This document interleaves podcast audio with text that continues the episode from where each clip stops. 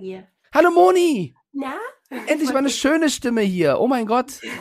Aber gleich kommt die kratzige Stimme. Nein, bleib, bleib da. Mach die Tür zu. Schließ ab. Ich muss mit Emmy gehen. Ich wollte dir nur einen, äh, ja, euch Da- viel Spaß wünschen. Darf ich auch mit Emmy mitkommen? Darf ich mit dir gehen? Dann musst du schnell nach Hamburg geflogen. Ja, ich bin auf dem Weg. Bist auf dem Weg und mit wem Ja. machst du einen Podcast? Weiß ich Jetzt nicht. mach hier kein Quatsch. Oh, hörst du die Stimme? Ja, ich, ich bin zusammengezuckt. Die Wie- böse Stimme ist da. Wie so ein Bösewicht in einem Disney-Film. Carsten Spengemann ist da.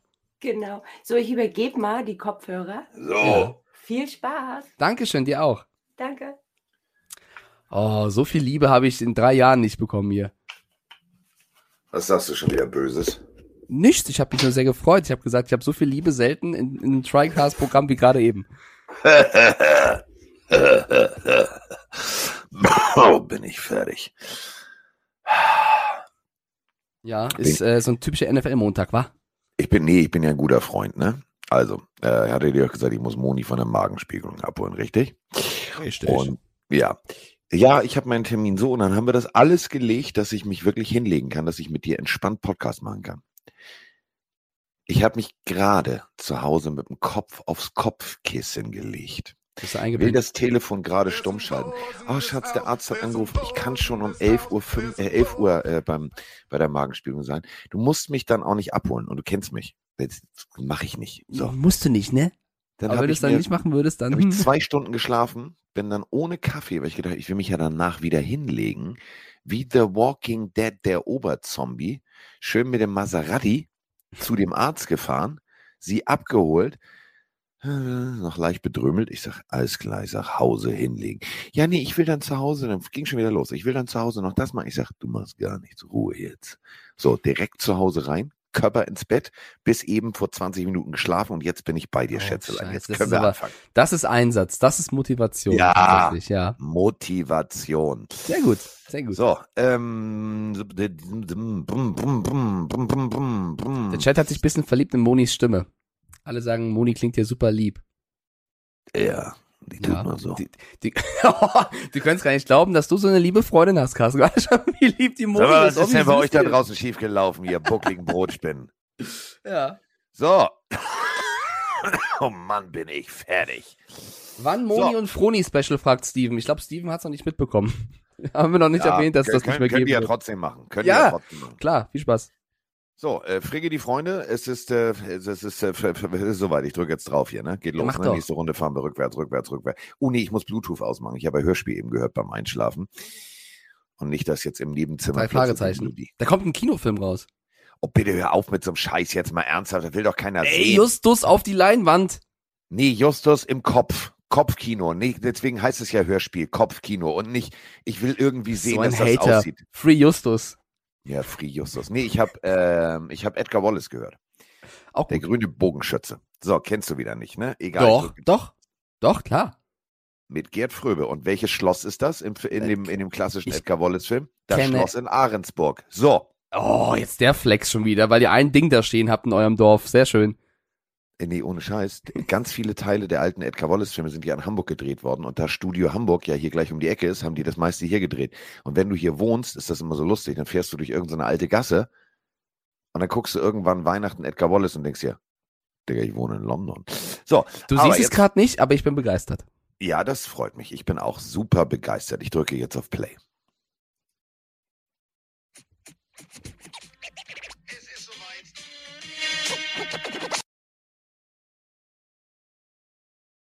So, Chat. Where are the random questions? Let's go. Will was sehen. Gerd Fröbe, Legende. Bis dann, Pampi. Okay, wir haben eine Frittenfrage. Lego-Set-Frage ist auch cool.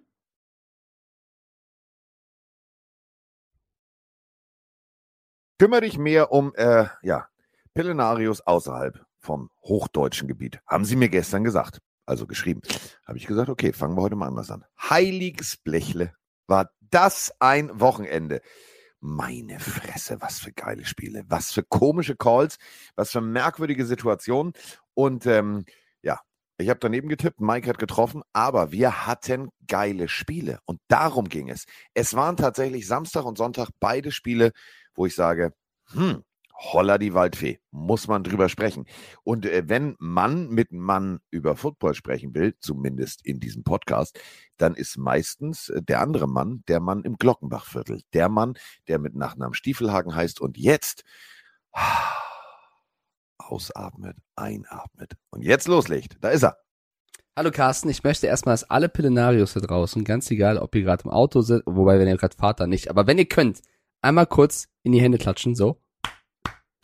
Da der liebe Carsten Spengemann also ich habe zwar auch lange Football geguckt und durchgemacht, aber Carsten hatte zwei späte Sendungen, ist dann nach Hamburg geflogen, hat dann auch der Moni geholfen, hat gerade einen Powernap gemacht von gefühlt fünf Minuten, um jetzt in schöner Whisky-Stimme mit mir einen Podcast aufzunehmen. Yeah. Also der Mann hat komplett alles gegeben, um jetzt hier schnell zu liefern. Deswegen kurz mal irgendwo, wo ihr seid, wenn ihr könnt, wenn ihr die Hände frei habt. Ich hoffe, das habt ihr kurz mal in die Hände Fernfahrer, lass die Hände am Lenkrad. Genau, der, der klopft irgendwie aufs Lenkrad oder so. Gerne einfach Kannst einmal hupen. kleppen. Oder hupen. Ja, sehr schön. Ähm, ich starte mit einer random Frage aus dem Chat. Ich Nein! B, nicht? immer B, B, B. Ich glaube, das ist eine offene Frage. Da gibt's kein A oder B. Kommt oh, dieses oh, Mal von, ja, ich find's gut, von Evoli Prinzessin. Sie möchte wissen, welches Lego-Set hat Carsten am meisten enttäuscht und warum? Oh, das weiß ich. Das weiß ich. Das weiß ich. Äh, wird immer schlimmer. Also leider. Es gibt ja äh, diesen äh, sogenannten Hate der Steine, der Was? da ein bisschen überkritisch, weil er wahrscheinlich irgendwie von Lego nicht die tollen Sachen verkaufen darf. Und Wer ist Held der Steine? Polemik drin.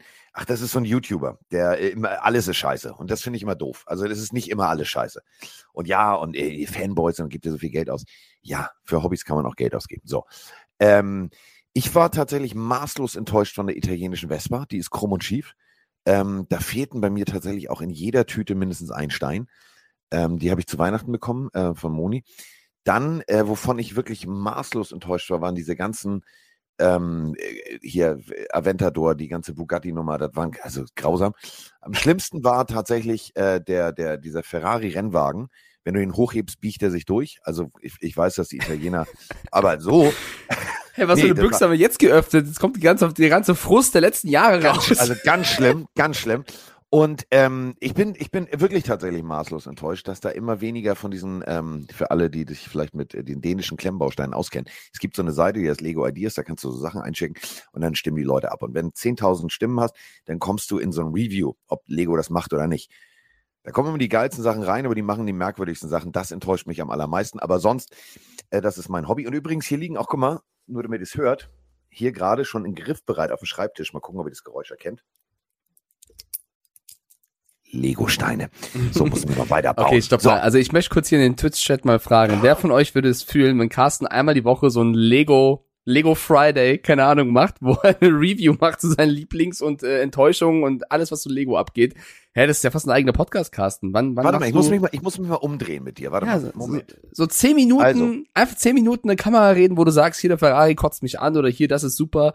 Hä? Also guck mal, bei mir steht der, der Lego VW-Bus, ähm, der äh, London Doppeldecker, der Mini Cooper, der Fiat 500, das Ghostbusters Ecto-Auto, dann alle Häuser, die es bis jetzt gibt, das äh, Friends-Set, äh, die Flintstones, ein ähm, bisschen Architektur, dann festhalten, noch aus meiner Kindheit, hat mein Vater mir mitgebracht, konnte man an Bord kaufen damals, ich glaube für 10 Mark, die 727, die mein Vater geflogen ist von Lufthansa. Äh, dann äh, heilig weiter hier, der Batman-Helm und Star Wars-Helm und äh, ja, die krumme Scheiß Drecks Vespa und äh, Ey, du hast jetzt den Chat komplett infiziert. Äh, El Prico schlägt schon vor, ja. du müsstest das dann nennen, Never Skip Lego Day, finde ich einen ja, sehr guten Vorschlag. Never, oh, das ist geil. Never, alle sagen hier Never Skip Leg Day drauf. Genau, Nocker fragt, Day. wann machst du einen 24-Stunden-Stream, wo du einen Todesstern zusammenbaust? Ich glaube, gehört das die Königsklasse, ne? So einen Todesstern ja. zusammenbauen ist, ist schwer. Dein ähm, der Kollege übrigens, äh, der Netman am Wochenende, war ein bisschen irritiert, ähm, es gibt ja Leute da draußen, die das von euch wissen. Also ich erkenne dann auch immer an, äh, an Posts, ob das äh, Pillenarius sind oder nicht. Und da postete jemand äh, die zwei wichtigsten Dinge. Und da war so ein Ansatz von Lego zu erkennen. Mhm. Und dann wäre der Kollege so, ja, ich glaube, der baut da was aus Lego. Ich sag, Digga, der baut da nicht was aus Lego, der baut den hier, das siehst du hinten an den Lichtern, äh, der, der baut den Millennium Falcon, das äh, USC-Set für 799 Euro. Dann habe ich rausgekriegt, und das ist die maßloseste Enttäuschung, mitten durch, äh, durch Football habe ich rausbekommen, dass die von sie, also Inflation okay, aber nicht so, von 799 auf 859 den Preis hochgezogen haben. Das ist Frechheit. Ähm, jetzt habe ich hier noch stehen vom Badewannentaucher. Besser noch, ihr zwei vertont mal eine Drei-Fragezeichen-Folge. Ja, Ich bin da wäre ich sofort dabei. Da wäre ich sofort dabei. Du Carsten, ich, der breche jetzt mal kurz, Skinny Norris. ich breche jetzt mal kurz ein kleines süßes Herz, ja? Was? Chat aufgepasst. Jetzt. Ich gucke in den Chat, ich gucke Ja. auf TriCast, wo wir aufnehmen und sehe bei TriCast läuft kein Nein! Recording. Ich glaube, Carsten Spengemann hat vergessen, auf Record zu drücken. Ist das richtig, Carsten? Ja, das ist richtig. Folgender Vorschlag. Wir haben ja bisher noch K- 0,0 über Football gesprochen. Wir können natürlich meine Spur nehmen oder wir sagen, wir fangen nochmal neu an. Die Random-Frage war jetzt Spur. Twitch. Komm, okay. soll's? Die war so unterhaltsam bis jetzt. Okay, ja gut, Ja, dann nehmen wir ich meine bin echt Spur. übermüdet. Ich habe zweimal drauf Ich guck so nach links, not recording. Ich so, wir reden schon seit 10 Minuten. Und, ach komm. Aber wenn du mich noch Ja. einmal auslachst, ne? Also ich hoffe, dass wir schon hatten, dass hier nicht recorded Ja, wird. aber Diggi, ganz ehrlich, um die Uhrzeit, also ich, Ey, ey, ohne Ich Scheiß. sag nur, ich hab was gut. So. Netterweise hier Tim Kräft, unser Leiter der Sendung, hat mich, also, äh, also so viel, so viel Koffein habe ich noch nie in meinen Körper reingetan wie in der vergangenen Nacht. Ähm, ich nehme euch mal, ich nehme euch mal mit, wie mein Wochenende aussah. Äh, und dann fangen wir an mit dem richtigen Wochenende. Also, ich bin äh, Samstag um 19 Uhr hingeflogen, habe dann Kollege Roman Motzkus getroffen. Einsatz, Zeit, also Start, Meeting mit äh, Vroni, die war unsere Leiterin der Sendung und so weiter und so fort, 0 Uhr. So, dann haben wir uns erstmal bei Call a Pizza Pizza bestellt, haben das erste Spiel geguckt. Da im Hotel Best Western The Cay keine Sau mehr war, konnten wir natürlich auch nicht auf dem Hotelfernseher gucken, weil es war in der Halle alles duster.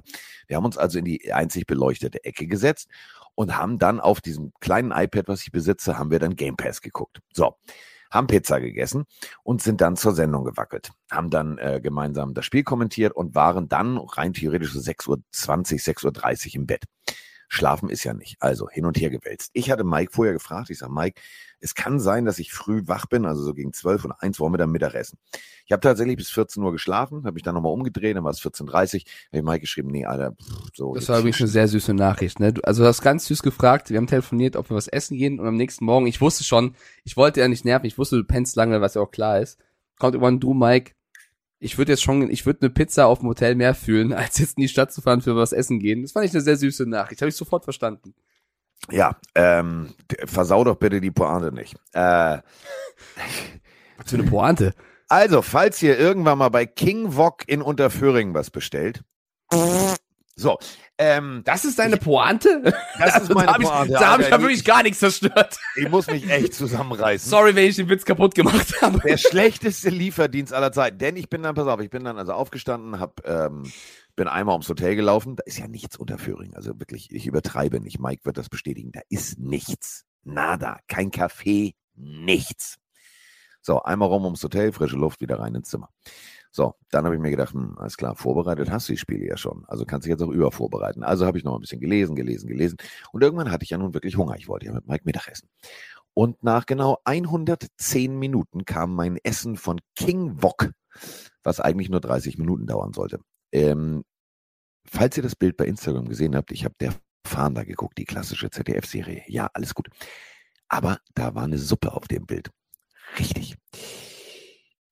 Es war nicht meine Bestellung. Aber war trotzdem lecker. Es war trotzdem lecker. Habe ich aber Es war- ähnlich erfahren am Donnerstag. Da habe ich mit Alti gestreamt und griechisch bestellt und das Essen kam nach zwei Stunden an. War so semi-warm. Wurde mir übergeben vom, vom Lieferanten und der hat dann, kennst du das, mit der linken Hand die Tüte mit dem Essen gegeben und mit der rechten Hand die Hand offen gehalten. Ja. Da dachte ich, Bruder, weiß nicht, ob du informiert bist, aber zwei Stunden nach Bestellung semi-warm. Ich bin jemand, ich gebe echt gern und oft Trinkgeld, Ja, aber da nee.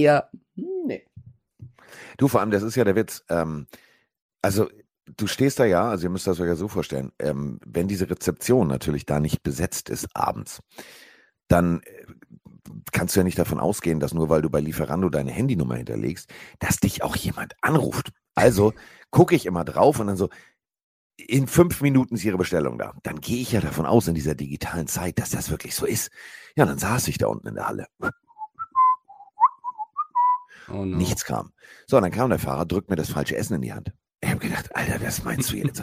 Ist mir ja später aufgefallen. Jetzt habe ich natürlich von diesem Laden, wenn du über Lieferando gehst, findest du ja keine Telefonnummer. Und ähm, da es natürlich ja Unterföhring, Ismaning, diese ganzen Orte gibt, wusste ich ja auch nicht, wo google ich jetzt. Und habe ich gedacht, leck mich am Arsch, dann gucke ich jetzt der Fahnder. Dann habe ich der Fahnder geguckt, habe mein Süppchen gegessen, habe dann Sendung gemacht und bin dann heute Morgen direkt nach äh, zwei, drei, vier, fünf doppelten Espressi und zwei Red Bull in der Nacht nach Hause. Und ähm, danke nochmal an Tim Kreff, der mich wirklich zum Flughafen, äh, zum Flughafen, äh, zum Bahnhof gefahren hat. Und Christian Koch, die wirklich da irgendwie so, so, da ist die Bahn. Äh, so, jetzt bin ich da und jetzt äh, reden wir über Football. Großartiges Ja, Wochenende. sehr, sehr schön. Aber ich habe noch einen, einen Geheimtipp für, für dich, dann können wir gerne zum, zum Football übergehen. Äh, Lars, der auch bei Sky arbeitet, schreibt für dich fürs nächste Mal, oder für uns, Amici ist ein sehr guter Italiener, direkt am Ja? Rathaus in Unterföhring. Amici. Kannst du dir mal, vielleicht, Ja, guter Tipp. vielleicht hatte der genau dasselbe Problem äh, wie Husos, das asiatische Restaurant neben dem Hotel, was sonntags zu hat. Ja, vielleicht, vielleicht. Alrighty. Dann äh, lass uns doch mal reinstarten, weil wir hatten echt vier Spiele. Du hast gerade im Intro gesagt, ähm, dass du die alle sehr geil fandst. Habe ich es richtig verstanden? Weil ich, also runtergebrochen, es war spannend, es gibt sehr viel zu bereden, aber ich fand die Wildcard jetzt Ja, schöner zum Wildcard Schauen als ein, die divisionale Runde, so, ne? Die divisionale Runde. Ja. Äh, wir haben natürlich erstmal, erstmal haben wir allgemein was zum Opening und dann haben wir noch was, und das ist der, der Elefant im Raum, da müssen wir natürlich auch noch drüber sprechen, weil wir haben es neben, also wir haben die Pressemitteilung gekriegt und haben aber noch keine Sprachnachrichten zu den Deutschlandspielen. Die müssen wir natürlich auch noch abfeuern. Ja. Aber jetzt erstmal hier allgemein. Grüezi miteinander. Paddy, Schweizer, wohnhaft in München hier. Boah, war das ein geiles Wochenende. Spiel sah sogar noch okay. Aber dann ein Schneespiel und danach eine Defensive-Schlacht von allerfeinsten. So muss von Hallo Carsten Boll. So macht Spaß. Leute, es sind noch drei Spiele. Das wird geil. Rematch vom AFC Championship geben letztes Jahr. Boah, das kann nur gut werden. Kleine Frage. Sieht man eigentlich ein, ein oder zwei Pillendreher von euch in Audidom zu Super Bowl? Würde mich freuen, ein paar Gesichter von euch zu sehen. Und ja, nun mit Schlafdefizit in Montag starten. Ich gehe jetzt erstmal mein Auto ausbuddeln und dann wünsche ich euch einen guten Tag. Leute, wir seuchen das durch. Nächste Woche auf ein neues. Wie schneit das bei euch da in München so doll immer noch? Oder was? Ja, hier liegt Schnee. Hier kannst du äh, Let It Snow Schnee, sehen. Diggi, hast du die Bilder nicht gesehen? Äh, Spengemann wieder ganz schlau, weiß nicht, dass es in München Schnee liegt. Mike sagt nur, hm, ist nicht so schlau, da haben wir telefoniert. Ich sage, Digga, ich bin gelandet, hier liegt Schnee. Dann sagt er, ja, ist doch klar. Ich sage, nee, klar ist gar nichts. Ich schön mit den, mit den Sneakers durch den tiefen Schnee mit dem Bordtrolley. Also, ähm, guckt euch die Bilder bei Instagram nochmal an. Sehr lustig. Ich habe Schnee geschippt. Also unter Föhring, gern geschehen. Der Fußweg war frei. Ähm, tatsächlich, also ich muss ganz ehrlich eine Sache jetzt erstmal vorab sagen. Ähm, Audidom. Ja, wir sind da. Also ich bin da. Äh, Roman ist da, Volker ist da, Nomi ist da und äh, natürlich unser, unser Gast, den wir äh, einladen werden. Ähm, letztes Mal wollte er kommen, da hat es nicht geklappt. Dieses Mal, pff, der kommt. Notfalls meinen Notausgang auf. Mike Stiefelang ist ja auch da. Ich bin da? Ja, natürlich, du kommst da doch mal rum, du kommst doch mal deinen Kollegen besuchen, wenn der da arbeiten Nee, also ich glaube, wenn ich nicht da bin, dann werde ich woanders sein. Ich glaube, ich werde wahrscheinlich dann äh, Richtung Super Bowl mit Chris von Pete's Meet eine Watchparty auf Twitch machen. Das ist jetzt eher so der Plan. Also ich wäre natürlich sonst gern bei dir da, aber wenn ich nicht arbeiten muss, Carsten, ich glaube, wenn ich da Ah ja, arbeiten würde, würdest du jetzt auch nicht sind mit. Arbeiten, wenn wir fertig sind, wir machen ja sozusagen die Pre, Pre, Pre äh, und äh, machen da Halligalli und Rambazamba. Du, du wohnst ja auch nicht weit weg vom Audidom. Das ne? ist richtig. Das ist Oh, da könnten richtig. wir ja mal kurz bei dir klingeln. So, Ding Das Dong, wäre ein Überfall. Ding Dong, die Hexe ist tot. Ja. Ähm, und das ist genau das Stichwort. Also Audidom, ja, gerne alle äh, Infos zu den Karten findet ihr natürlich auf äh, ran.de. Ähm, und äh, wir haben, ja, die gute Nachricht so nebenher verkündet, weil sie mitten in der letzten Folge kam. Und äh, das hat für ziemlich Aufruhr gesorgt, denn wir kriegen zwei Deutschlandspiele. Hallo Mike, hier ist die Odenwald-Legende, der Peter aus Buchen. Ja, die Patriots, die Chiefs, die kommen nach Deutschland. Ich freue mich bombastisch und ich hoffe, diesmal vielleicht ein Ticket zu ergattern für die Patriots. Ähm, wäre vielleicht cool, wenn es Frankfurt wäre. Würde mich freuen. Mike, du weißt ja, du kannst bei mir übernachten, beziehungsweise bei uns übernachten. Frau hat auch was zu sagen.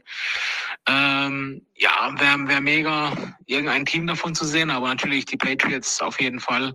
Freue mich, dass die NFL da weitermacht. Ähm, ja, freue mich auf jeden Fall, wie alle anderen, glaube ich, auch. Wir sind gehypt, nicht nur von den Playoffs, sondern natürlich auch von den Germany Games. Hi, Stefan hier aus Bremerhaven.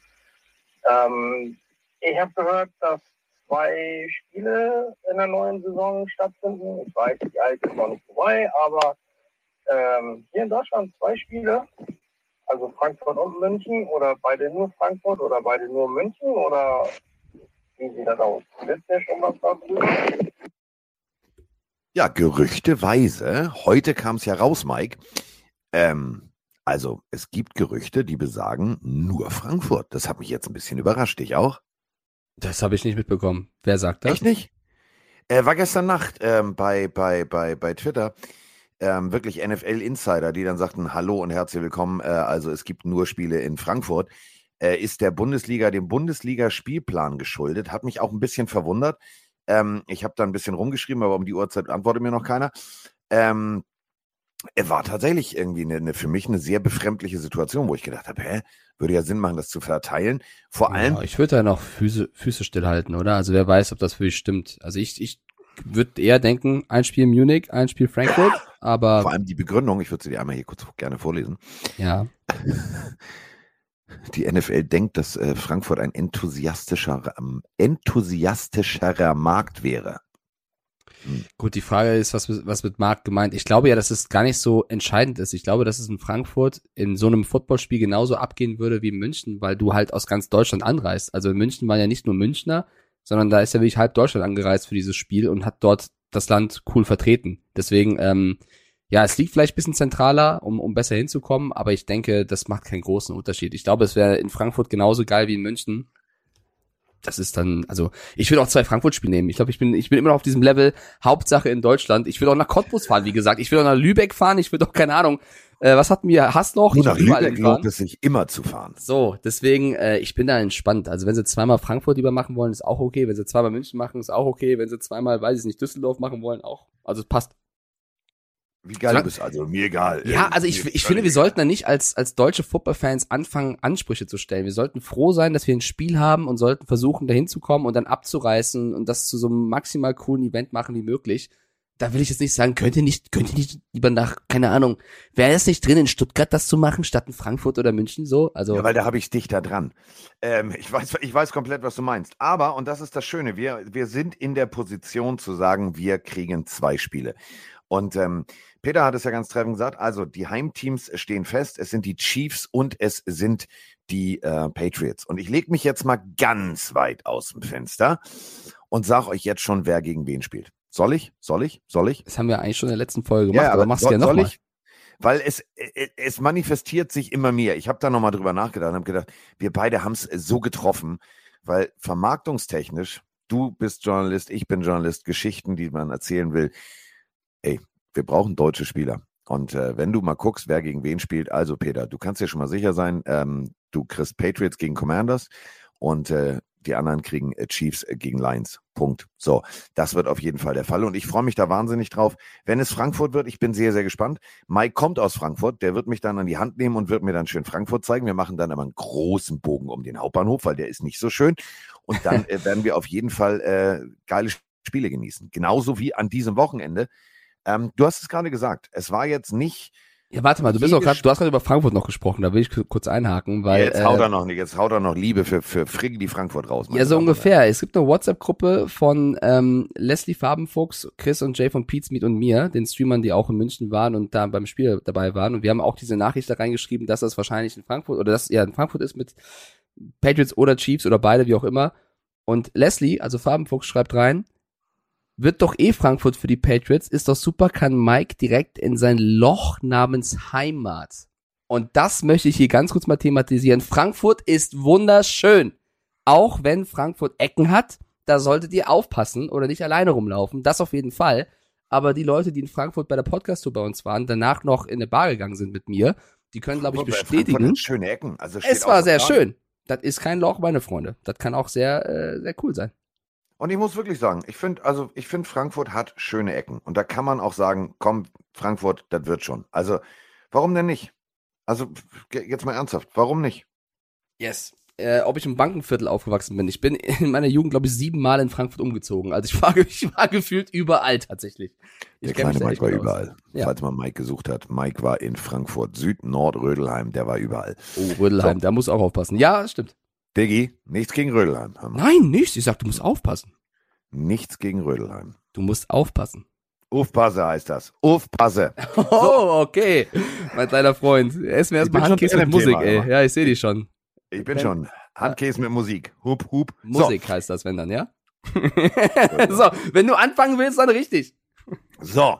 Wo fangen wir an? Wo hören wir auf? Nehmen wir die erste Partie. Ähm, Nehmen wir die Partie, wo, ähm, ja, ich sag mal so, äh, so zwei, drei, ja, Momente waren, wo ich sage, Heide Witzka. Jacksonville Jaguars gegen die Kansas City Chiefs. Und falls ihr es nicht mitbekommen habt, ähm, ja, auf dem Knöchel von äh, Patrick Mahomes landeten zwei D-Liner und äh, dann war Patrick Mahomes am Humpeln. Und ähm, die erste Frage, bevor wir über dieses Spiel sprechen, ein verletzter Spieler, der mucksch an der Seitenlinie die Jacke wegwirft, weil sein Coach sagt, Digga, erstmal gehst du zum Röntgen, darüber müssen wir sprechen. Und dazu haben wir natürlich auch eine Sprachnachricht.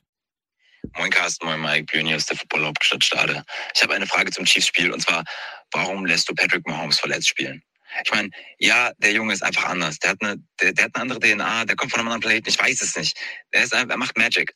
Aber sollte man ihn dann nicht schonen und sagen so, okay, Annie, super Backup, hat das mega gemacht, lass den erstmal spielen und schauen. Oder ist es, dass du das ausnutzen willst und sagst, ey, wir liegen vorne und jetzt geben wir dem Gegner auch noch so ein, so ein Gefühl, hier wieder sportchirurgisch, ähm, dass sie sagen so, hey, da ist Mahomes auf der anderen Seite, wir müssen extrem aufpassen. Auch wenn er nicht bei 100 Prozent ist, dass es was beim Gegner im Kopf auslöst? Oder was sollte das? Erklär's mir bitte. Ich wünsche euch einen guten Start in die Woche, hab euch ganz so lieb. Bis bald. Oh, süß. Ich auch. Grüße gehen raus nach Stade. Ähm, ja, habe ich auch nicht so ganz verstanden. Also, äh, lass uns das Spiel mal äh, so aufzäumen, wie es tatsächlich war. Äh, Jacksonville hat mit der Defense gut gegengehalten und äh, erzeugte Druck. Der Druck landete bei Patrick Mahomes. Er versuchte, Patrick Mahomes Dinge zu machen, rollte nach außen raus. Das war zumindest der Plan, aber es rollte sich dann äh, unter anderem Key auf Seiten der Jacksonville Jaguars auf seinen Knöchel. Ähm, das sah nicht gut aus. Da sah man schon wirklich ähm, früher, also wirklich alles Glück der Welt auf Seiten der Kansas City Chiefs, denn ähm, normalerweise wäre da die Trage gekommen. Normalerweise wäre da Schluss gewesen. Er humpelt, will weiterspielen, geht an die Seitenlinie, diskutiert mit allen, also äh, inklusive Andy Reid. Und Andy Reid sieht immer aus wie der freundliche Mann von nebenan. Immer. In dem Moment sah der gar nicht freundlich aus. Und das war äh, tatsächlich erzieherische Maßnahme.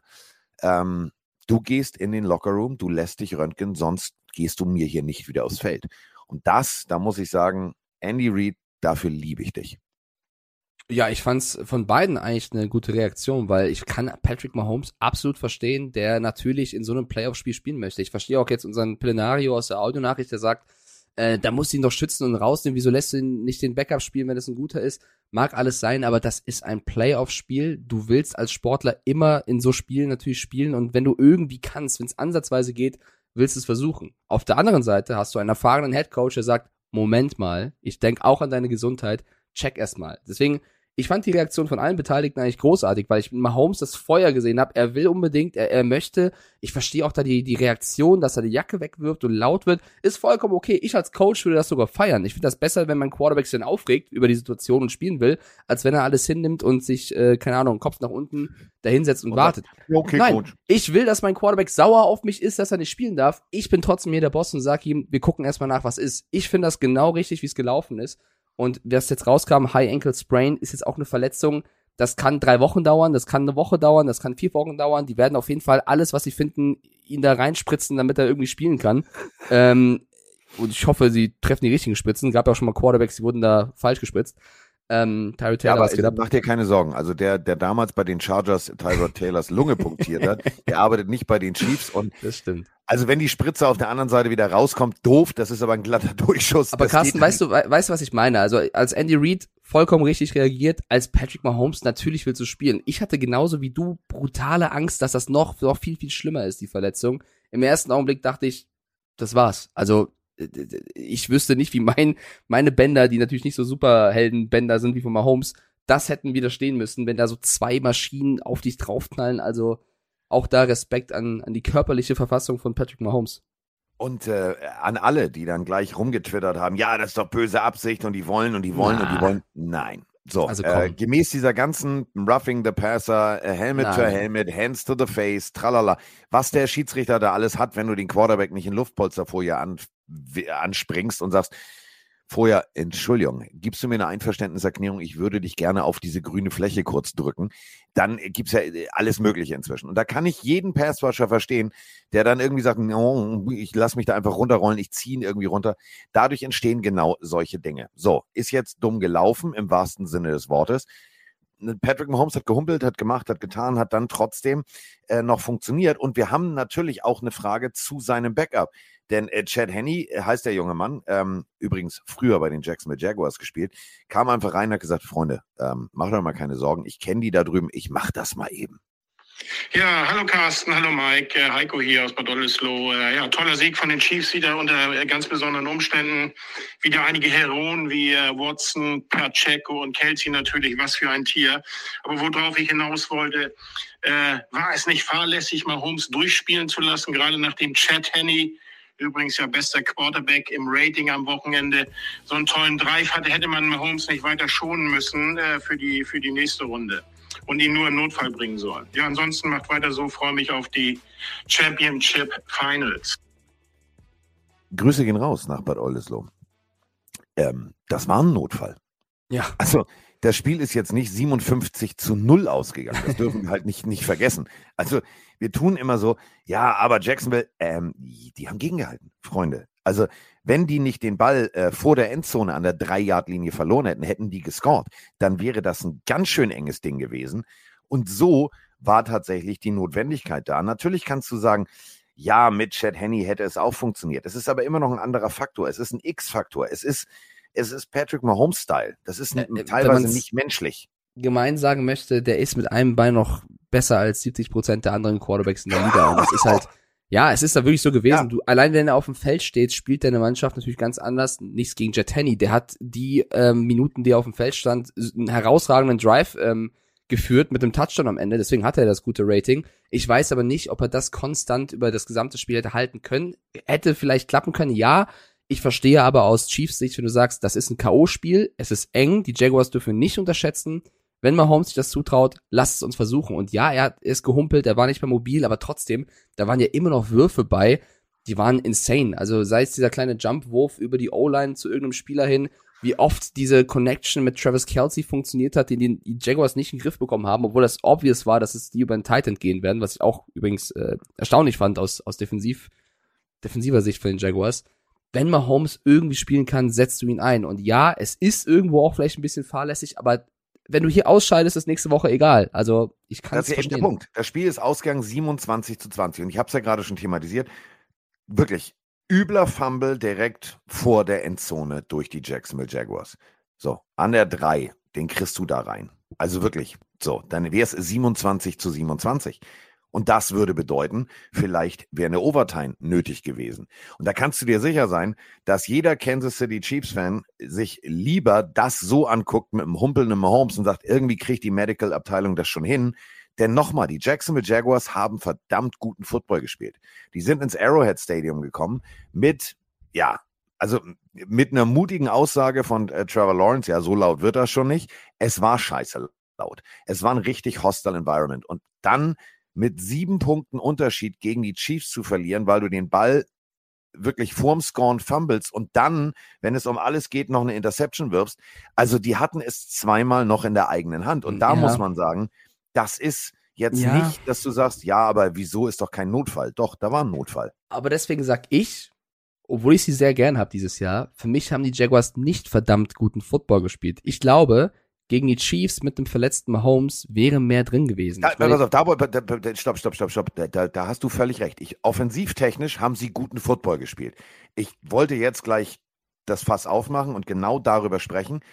Denn Jacksonville's Defense hat mir die Wochen zuvor gut gefallen. Ich frage mich, ob dieser Defense-Koordinator das nur nebenberuflich macht. Ja, ich würde gerne noch kurz bei der Offense bleiben, weil ich finde, auch in der Offense gab es Fehler. Also ein Trevor Lawrence hat für mich nicht die gleiche Topleistung erbracht wie die Woche zuvor. Ähm, die Interception war crucial. Er hatte auch oft das Pech, und das hat man auch gemerkt, dass er nicht wirklich in Flow kam, weil auch hier und da seine Receiver ihn ein bisschen im Stich gelassen haben. Also ich habe selten ein Spiel mit so vielen Drops oder unglücklichen Situationen gesehen von Christian Kirk. Also wenn du guckst, 14 Targets, ja. 7 Receptions, der wurde auch oft eng gedeckt, aber da gab es auch ein paar Bälle, wo Kirk, der viel Geld verdient und es eigentlich dieses Jahr bewiesen hat, dass er auch ein Receiver ist, den man besser einschätzen müsste, als viele es getan haben, dass er in diesem Spiel nicht ganz an diese Leistung anknüpfen konnte. Also sie haben auch in der Offense, finde ich, hier und da geschludert sozusagen. Für mich natürlich das, das bitterste. Geschludert. Ja, das, der Spieler, der mir am meisten leid tut, ist Agnew, der eigentlich mit seinem Return einen, einen unfassbaren Return raushaut, bis zu dem Augenblick, wo Harrison Butker, der Kicker, ihn auffällt. Und das war so eine krasse Situation, dass Agnew das gar nicht selber glauben konnte. Der ist getackelt worden und dachte, was? Der, der hat schon gedacht, was für ein Touchdown-Jubel mache ich? Weil es war der letzte Mann mit Butker, der ihn irgendwie aufgehalten hat. Das war der Kicker erste. können tackeln. Ja, das war Kicker der, können tackeln der erste Moment, wo die Jaguars es verpasst haben, vielleicht so richtig krasses Momentum aufzubauen, weil Butker sich dazwischen wirft, Respekt an der in der Situation. Und dann natürlich den, der Job von Agnew, der der Turnover war. Ja, also das war dann zweimal Agnew hintereinander. Deswegen, ich fand es großartig, dass Trevor Lawrence nach dem Spiel im Kabineneingang wartete und jeden abgeklatscht hat. Und da hast du auch einen Agnew gesehen, der komplett fertig war mit der Welt, weil das war dann letztendlich dieses kleine bisschen was die Jaguars nicht mal zurückkommen lassen. Leider. Eigentlich ein super toller Returner-Spieler, der eine tolle Season gespielt hat. Aber so Fehler in einem Playoff-Spiel gegen die Chiefs, auch wenn es ein verletzter Mahomes ist, das kostet dir den Sieg. Also auch, das wollte ich abschließen, Offense geht besser. Ja, da, da habe ich jetzt mittlerweile Division Around eine Erwartung an die Jaguars. Das hätten sie auch gegen diese Chiefs Defense besser machen können noch. Oder effektiver. Aber Ehre wem Ehre gebührt. Und das meine ich mit verdammt gut gespielt. Es ist laut, es ist richtig laut. Es ist Patrick Mahomes, es ist äh, Pacheco, es ist Kelsey, es ist, es ist alles. So. Und äh, du schaffst es tatsächlich knapp, diese Partie zu verlieren. Nimm mal die individuellen Fehler raus. Dann hat der Gameplan offensivtechnisch eigentlich so gut wie funktioniert. Ja. Was mich persönlich nur nervt, und das ist etwas, wo ich, wo ich wirklich bei allem, da werde ich zum Mike Stiefelhagen. Da werde ich wirklich zum Mike Stiefelhagen und fordere Köpfe. Defense-Koordinator Jacksonville Jaguars. Wenn du uns hörst, beantworte mir die Frage. Machst du das nur nebenberuflich? Bist du neu in deinem Job? Hast du eine Sache nicht verstanden? Du hast einen angeschlagenen Quarterback auf der anderen Seite. Kennst du das Wort Blitz unter Druck setzen? Ähm, also es ist leichter, einen, einen humpelnden Hasen zu fangen mit der bloßen Hand, als einen Hasen, der irgendwie topfit durch die Gegend läuft.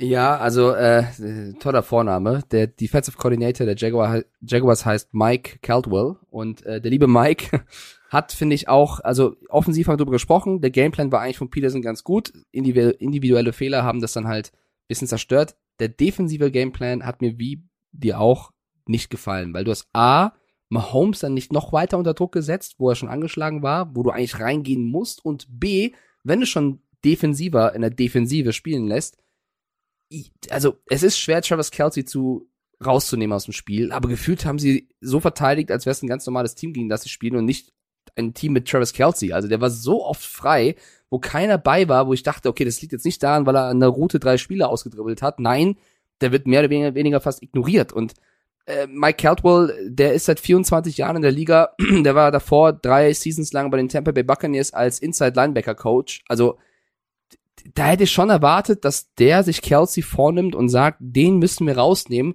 Dann müssten die Bälle noch mehr auf Tony und Juju und Co. und dann können wir gucken, was wir machen. Aber Kelsey darf kein Faktor sein. Und Kelsey hat gefühlt in einem Quarter die komplett auseinandergenommen, zwei Touchdown-Pässe gefangen. Das hat mich insgesamt vom Gameplan auch echt enttäuscht. Vor allem ist es ja, ist es ja wirklich, und das, damit meine ich jetzt ja nicht äh, aller Saints so, mach ihn kaputt. Ähm, du, du, du hast erfahrene Passwasher. Und wie oft haben wir die Situation, weißt du, du kommst an und selbst wenn du den Sack nicht kriegst, sondern du hast nur einen Quarterback-Hurry, du hast die Hände am Shoulderpad, du gibst ihm leichten Stoß, das muss er alles mit den Füßen abfangen.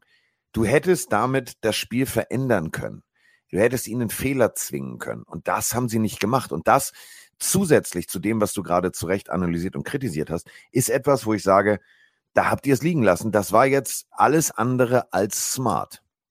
Ja, und das Bittere ist, dass Mike Caldwell auch mal ein paar Jahre unter Andy Reid ähm, gecoacht hat. Also der müsste eigentlich, weißt du, da habe ich auch mehr erwartet als das, was sie dann da geboten haben tatsächlich. Aber ich meine, wir reden am Ende immer noch von den Kansas City Chiefs, die auf AFC-Seite das beste Team dieses Jahr waren, den besten Rekord haben, auch wenn Mahomes angeschlagen war. Ich glaube, die Jaguars können insgesamt sagen, ey, letztes Jahr waren wir letzter in der Division, dieses Jahr haben wir es in die Playoffs geschafft, wir haben dieses Jahr die Wildcard-Runde überstanden und sind jetzt mit einem Score gegen die Chiefs ausgeschieden. Ich glaube, da kannst du darauf aufbauen und ich glaube, dass sie mit Doug Peterson, Trevor Lawrence und Co. so viele ähm, Möglichkeiten in der Zukunft haben. Sie haben eine gute Defense, sie haben damit Lloyd und Walker echt gute Leute gefunden. Sie haben nächstes Jahr noch einen Calvin Ridley. Sie werden noch einige Draft-Picks haben. Also für mich sieht die Zukunft der Jaguars wirklich sehr, sehr gut aus.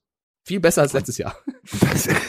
Das ist jetzt auch nicht so schwer. Aber ähm, ja, ich fand es halt bemerkenswert, dass äh, Trevor Lawrence und Co. gesagt haben, ja, ja, nächstes Jahr dann erst recht. Und äh, die Zukunft gehört diesem Team. Wenn du überlegst, wie die Vertragssituation ist, äh, wie, die, wie dieses Team strukturiert ist, was Doug Peterson die nächsten Jahre an Potenzial und vor allem an Personal äh, vor sich hat, kann das richtig gut werden. Und nochmal, es waren die Kansas City Chiefs im scheiß lauten, verfickt nochmal wirklich Höllenstadion Arrowhead. So, und da jetzt zu sagen, und das haben ja dann ganz viele, ja, völlig überbewertet und, oh, und wäre da bloß ein anderes Team weitergekommen. Nein, nochmal, Fumble vor der Endzone, dann wäre es ausgeglichen gewesen.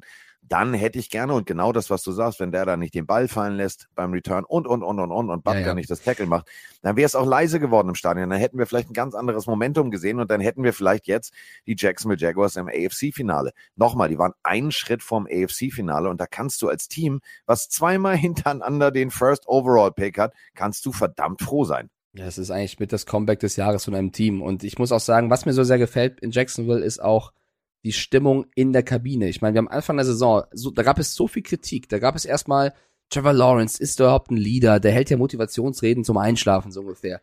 Dann kommen die nächsten auf Twitter, die, glaube ich, erstmal kritisiert haben, wie viel Geld die Jaguars für durchschnittliche Spieler, sag ich mal, ausgegeben haben. Die haben einen, einen guten Vertrag einem Zay Jones gegeben, der davor bei den Raiders war. Sie haben Evan Engram von den Giants geholt, wo die New York Fans gesagt haben, endlich ist er weg, so ungefähr. Dann haben sie Christian Kirk überbezahlt, muss man schon irgendwo was sagen. Aber sie haben an diese Spieler geglaubt und sie haben sie zusammengeführt unter Doug Peterson und daraus ist wirklich ein Team entstanden. Ich möchte nur als Beispiel die Woche zuvor, als sie das Comeback gegen die Chargers ähm, gefeiert haben, da gab es eine Situation, als sie null irgendwas hinten liegen wo äh, Roy Robertson Harris, der D-Liner, zu, zu der Offense geht an der Seite und sagt, Leute, jetzt zweite Halbzeit, defense-technisch, wir haben euch, wir lassen nichts mehr zu, spielt einfach euer Spiel, wir sind da. Die unterstützen sich gegenseitig, die schreien sich nicht an, die bauen sich auf, auch wenn sie 0,27 hinten liegen. Wir reden gleich über ein Team, wo es knapper war, die sich fast zerfleischt haben. Und hier in dem Team sehe ich halt einen Teamgeist unter einem Coach, der erfahren ist, mit dem Potenzial, was sie haben. Ich bin, ich sag, die Jaguars nächsten Jahre werden Spaß machen. Die werden richtig Spaß machen. Und nochmal, ich will die Leistung der Defense nicht schmälern. Also die nein, nein, zweite nein. Hälfte war schon super. Aber du hättest halt mit anderen Calls und mit einer anderen Rangehensweise ähm, einfach, du, bei jedem Sack wäre dieser Knöchel unter Vollbelastung gewesen. Und vielleicht ähm, ne, hättest du dann einfach einen Mahomes gesehen, der in der Pocket geblieben ist. Und dann hättest du vielleicht andere Dinge erlebt. Ja, ist NFL, was wäre, wenn, ist mir alles klar. Aber so, wir haben jetzt also die Chiefs, die in der nächsten Runde sind. Spannend wird es. Ich habe kein, kein Update irgendwo gefunden, was diesen Knöchel angeht. Also ich glaube, dieser Knöchel des mittleren Westens, hm. also ich glaube ganz Kansas, Missouri und alles, was drumherum liegt, sagt, also sagen wir mal besser nichts, ne?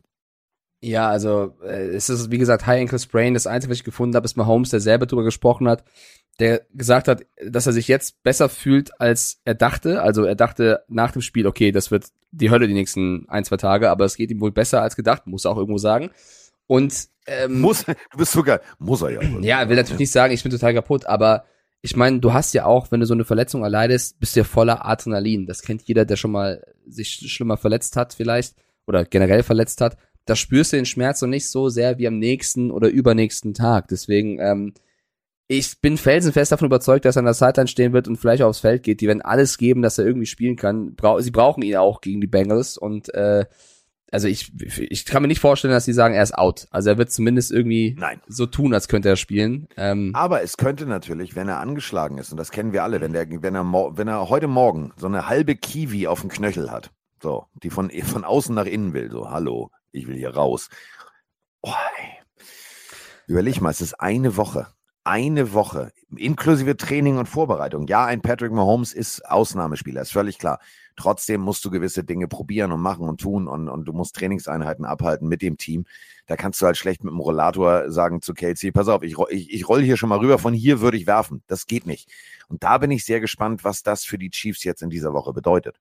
Ja, wir haben noch ein paar Fragen gerade aus dem Chat. Zum Beispiel Clemens, der fragt, warum muss, können auch sagen, er fällt aus und mit Überraschung wiederbringen. Du musst deine Spieler ja vor einem Spiel anmelden. Du kannst nicht sagen, er ist out und dann steht er doch auf dem Roster. Das würde auffallen.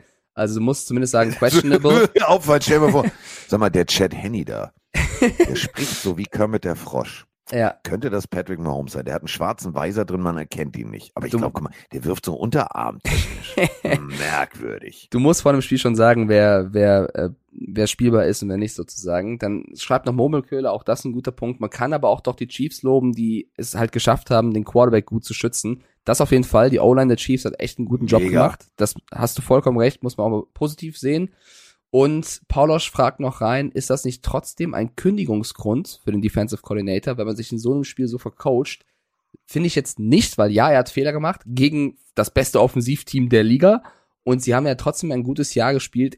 Die Mannschaft ist intakt und du musst ja auch immer gucken, was für Alternativen gibt es. Also kannst natürlich auf den Markt schauen, klar. Aber ich bin immer vorsichtig, immer zu sagen, sei, sei es Kicker, sei es Coordinator, zu sagen, der muss sofort raus. Ich bin wirklich nur so einer, wenn ich über Spiele hinweg sehe, das geht nicht, wie zum Beispiel bei den Red Rule, bei einem Nathaniel Hackett, dann bin ich auch einer, der laut wird und sagt, okay, es macht vielleicht keinen Sinn mehr. Aber bei sowas, wenn man Wenn ein Spiel, laut wird, Freunde, dann wisst ihr, was passiert. Da werden Coaches aber ratzi-fatzi gefeuert. ja, ja, deswegen, äh, ich werde immer vorsichtig. Mit So. muss er gehen, muss er nicht gehen. Ich kenne nur, willst du mit mir gehen, aber das ist was anderes. So, ähm, damit hatten wir äh, dann am Samstag die erste Partie durch und äh, es folgte dann gleich die zweite Partie. Habe ich euch erzählt. Ab 2 Uhr nachts saß ich im Studio, äh, eigentlich ab 1 Uhr. Ich habe ja noch Schalte vorher gehabt und noch ein bisschen Vorlauf. Und äh, dann äh, ging es für die Eagles gegen die Giants ran. Und äh, ja, ich habe in der Vorberichterstattung, das haben wir ran rausgeklippt, die Geschichte erzählt von diesem armen, armen Kind, was da eine Frisbee auf den Hund wirft. Der Hund fängt den, diese Frisbee nicht. Und das ganze Stadion buht dieses Kind aus. Oder den Hund. Oder die Frisbee. Ich bin mir nicht sicher. Also jedenfalls irgendwas wurde ausgebuht. Und ähm, in diese nicht ganz freundliche Atmosphäre. Also wir reden immer von Arrowhead laut, ja, aber die sind nicht, die sind nicht, sondern die sind eher so, wuh. Und äh, Philadelphia ist mehr so, "Au." und ähm, ja, die Giants liefen ein und ich wusste in dem Moment, oh, Alter, jetzt brennt der Baum. Und dann habe ich in der Kamera Gesichter gesehen. Gesichter von Giants-Spielern. Und ich habe mir gedacht, äh, Digga, hast du den Killerinstinkt in der Louis Vuitton Sporttasche unten vergessen oder was ist bei dir schiefgelaufen? Die guckten so leicht irritiert nach rechts und links oben, sagt jemand, Alter, hier ist das mal komische Stimmung. Ihr spielt da zweimal im Jahr. Also das hätte euch jetzt nicht überraschen dürfen. Und ähm, dann hat mich tatsächlich dieses Spiel überrascht. Denn die Eagles haben einfach mal gesagt, ja, wenn wir schon zu Hause spielen, Digi, lass uns doch einfach mal, lass mal schön machen. Lass mal schön machen. Und die Eagles haben schön gemacht. Also das muss man wirklich sagen, war ein mega geiles Spiel, wo ich sage, geiler, geiler Shit von den Eagles und merkwürdig, und da möchte ich mit Mike wirklich lange und explizit drüber reden, ich habe nicht verstanden, was das für Giants waren. Das waren die Little Ja. Giants. Ähm, ja, also ich habe auf die Giants hier gesetzt und äh, lag komplett äh, daneben. 38-7 für die Eagles. Und das lag für mich nicht daran, dass die Giants einfach jetzt alle mega schlecht gespielt haben, sondern die Eagles haben mit ihre beste Saisonleistung in diesem Spiel abgerufen. Es hat von der ersten Sekunde an mit dieser Atmosphäre alles funktioniert. Es war sofort volles Momentum da.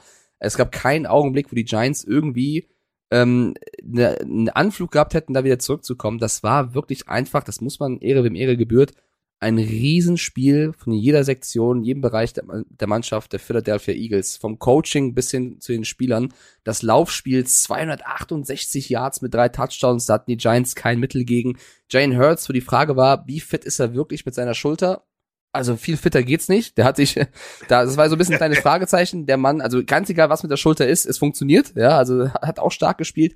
Die Defense hat Daniel Jones keine Luft zum Atmen gegeben. Also der Mann hat schon seine Kontaktlinsen auf dem Platz verloren, so, so hart war es. Also so viele Gegner hatte der im Auge.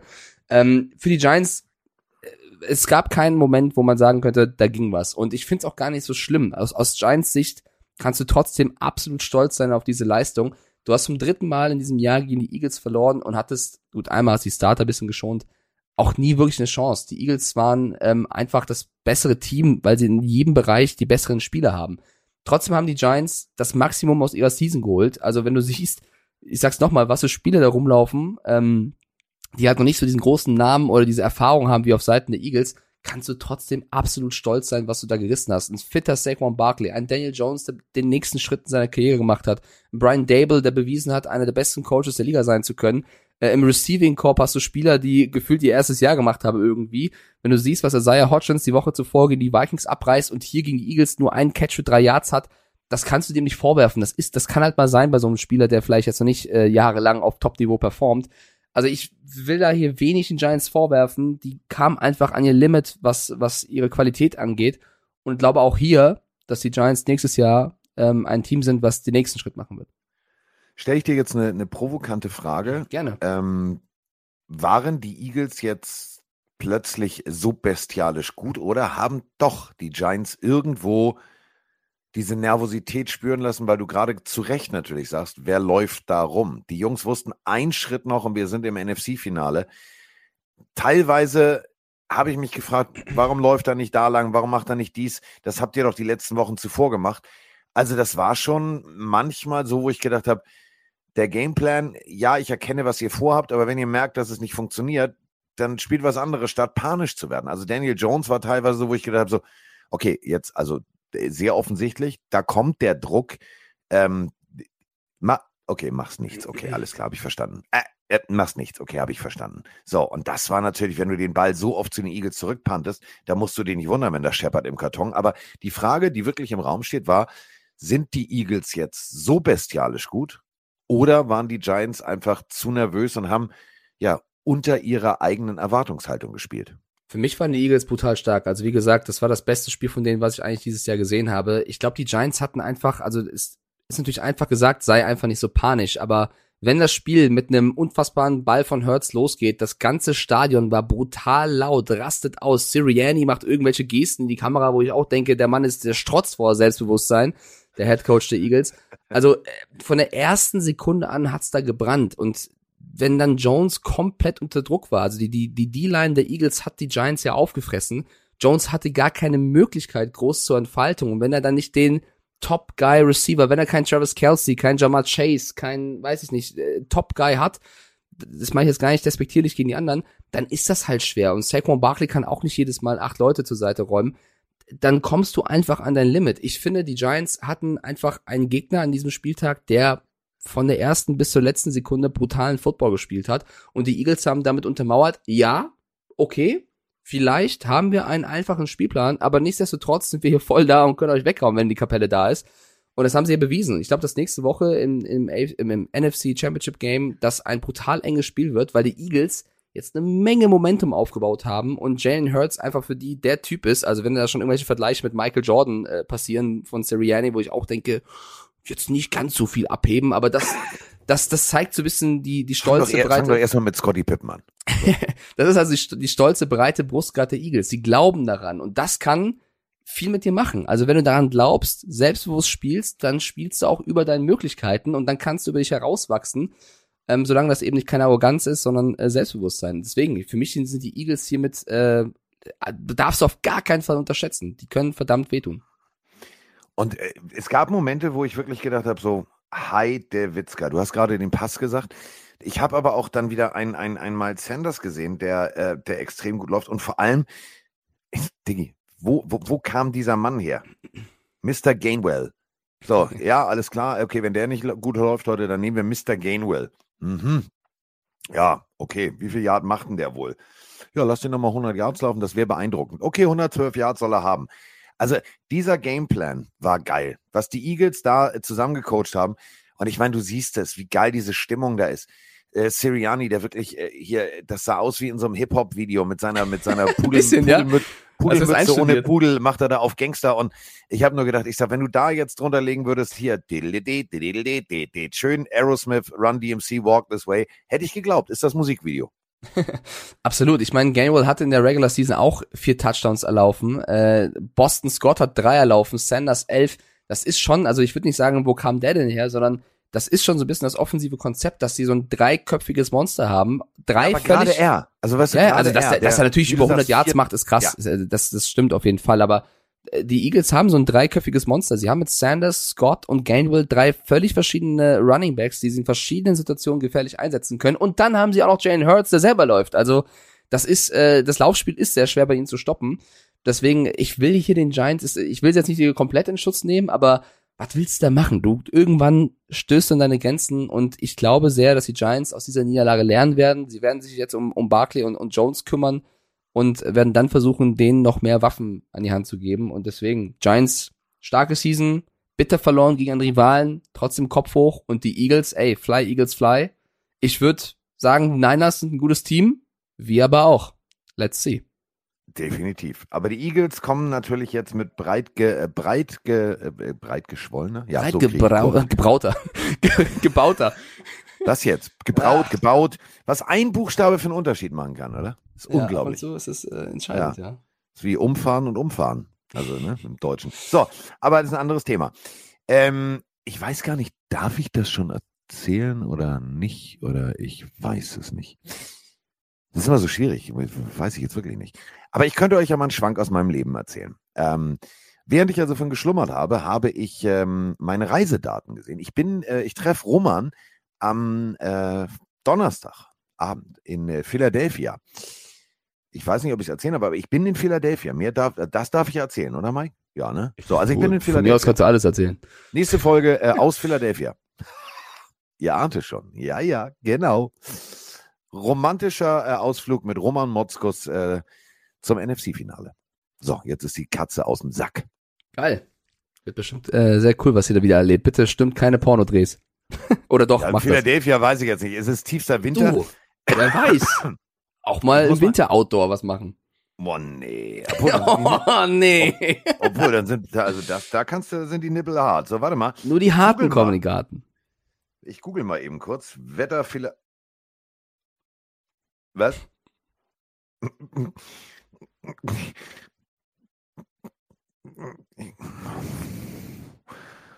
Ist schon kalt. Jetzt stell nicht so an. Elektrischer Handwärmer, bisschen dicke Warte, Jacke. Warte, warte, Amazon. Lange Unterhosen bestellen.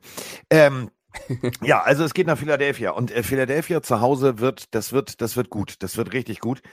Ähm, wir haben ja eine gute Defense. Also da muss man jetzt halt wirklich, wirklich nochmal eine- einen Finger in, in die Wunde legen, nicht im negativen Sinne, sondern im positiven Sinne. Ähm, viele haben, als Sirianni übernommen hat, ja, wo soll die Reise hingehen? Wird es ein Offensivteam? Wird es ein Defensivteam? Äh, eine Seite vom Ball wird immer stärker sein. Ja, Jalen Hurts, Fragezeichen über Fragezeichen. Nee. Also beide Seiten des Balles sind extrem stark. Wir haben hier das erste Mal seit den 84er Bears eine Defense, die 70 Sacks in der Saison gemacht hat. Und diesen Druck hast du gesehen. Der war regelmäßig im Gesicht von Daniel Jones. Das fand er auch gar nicht witzig. Und Jalen Hurts, ja, äh, kurze Anmerkung für alle College-Fanatiker da draußen. Ich weiß, es gibt ganz viele Alabama-Fans von euch. Jalen Hurts ist übrigens der erste Alabama Quarterback seit Richard Todd. Hä, wer? Ja, genau. Richard Todd war äh, Quarterback bei den äh, Jets und äh, der hat die Raiders geschlagen. 1983. Das ist der letzte Alabama Quarterback, der ein Playoff-Spiel gewinnen konnte. So, also Jalen Hurts, der funktioniert, die Defense funktioniert. Und für mich ist die Defense tatsächlich so der ausschlaggebende Punkt, nicht weil ich selber Defense-Coach bin und Defense-Fanatiker bin. Aber wenn du so eine Defense hast, die so einen Druck generieren kann und den Ball so schnell zurückholt, dann hast du natürlich auch, auch genau diese Möglichkeit, mal eben über 30 Punkte auf die Anzeigentafel zu bringen. Und diese Defense gegen die andere Defense, auf die sie jetzt treffen werden, und diese Offense und die andere Offense, eigentlich alle Zutaten für das geilste NFC-Finale ever. Und dass das auch dann noch, ja, vielleicht im deutschen Fernsehen läuft, live vor Ort, das wäre natürlich was Schönes, ne? ja, es wird ein geiles Spiel. Also beide Spiele gefallen mir sehr. Deswegen lass uns doch über die zweite ähm, AFC-Partie in der Division Oh reden. ja, da Weil- haben wir einen ganzen Batzen Spaß. Ja, und ich kann mir auch vorstellen, da stehen viele Fragezeichen im Raum. Ähm, und diese Partie hat mich tatsächlich auch, ich will nicht sagen enttäuscht, aber ähm, sie, sie Doch, Sie hat mich enttäuscht. Ja. Also doch, kann man, kann man so sagen. Äh, ich drücke hier mal drauf. Wir haben äh, erstmal erstmal BE und dann haben wir BI. Also der eine lobt die, die gewonnen haben und der andere ist ziemlich ernüchtert. Servus Carsten, Servus Mike. Da ist der Brilli aus der Nähe von Schwanenstadt in Oberösterreich. Sorry Carsten, dass ich die mit der letzten Random-Frage ein bisschen vom Bus geschmissen habe. Ich hoffe, du hast daheim keine Probleme gekriegt. Ja, das Bills-Bengals-Spiel war eigentlich eine klare Sache für die Bengals. Äh, muss ich leider als Ravens-Fan äh, eingestehen, dass die Bengals drückend überlegen waren, aber das war eine, eine richtig schlechte Defense-Leistung für die Bills. Ich meine, der, der Barrow ist ja doch einer, der richtig oft gesackt wird und sie bringen es eigentlich mit zwei neuen Startern in der O-Line vor die Bengals nur zusammen. Einmal in Burrow zum Sacken. Eigentlich ein Wahnsinn. Ich wünsche euch noch einen schönen Start in die Woche und geiler Podcast. Und bevor ich die Bills-Nachricht abspiele, falls ihr jetzt die letzte Folge nicht gehört habt, das war der junge Mann mit der Random-Frage. Wenn ich auf eine einsame Insel gehen müsste, wen würde ich mitnehmen? Moni oder Emma? Und äh, ich habe Emma gesagt. So, darauf hat Mike gelacht, alle haben gelacht und so weiter und so fort. Ich habe das dann Moni abends erzählt und gesagt lassen, das war die Frage. Und dann sagt sie, ja, die Antwort ist einfach, ich würde auch Emma nehmen. Haben wir beide sehr gelacht. So, äh, jetzt, äh, der hat keiner gelacht. Also der, der ist sehr ernüchtert. Bills, das ist das Thema. Moin Mike, moin Carsten, Lars hier.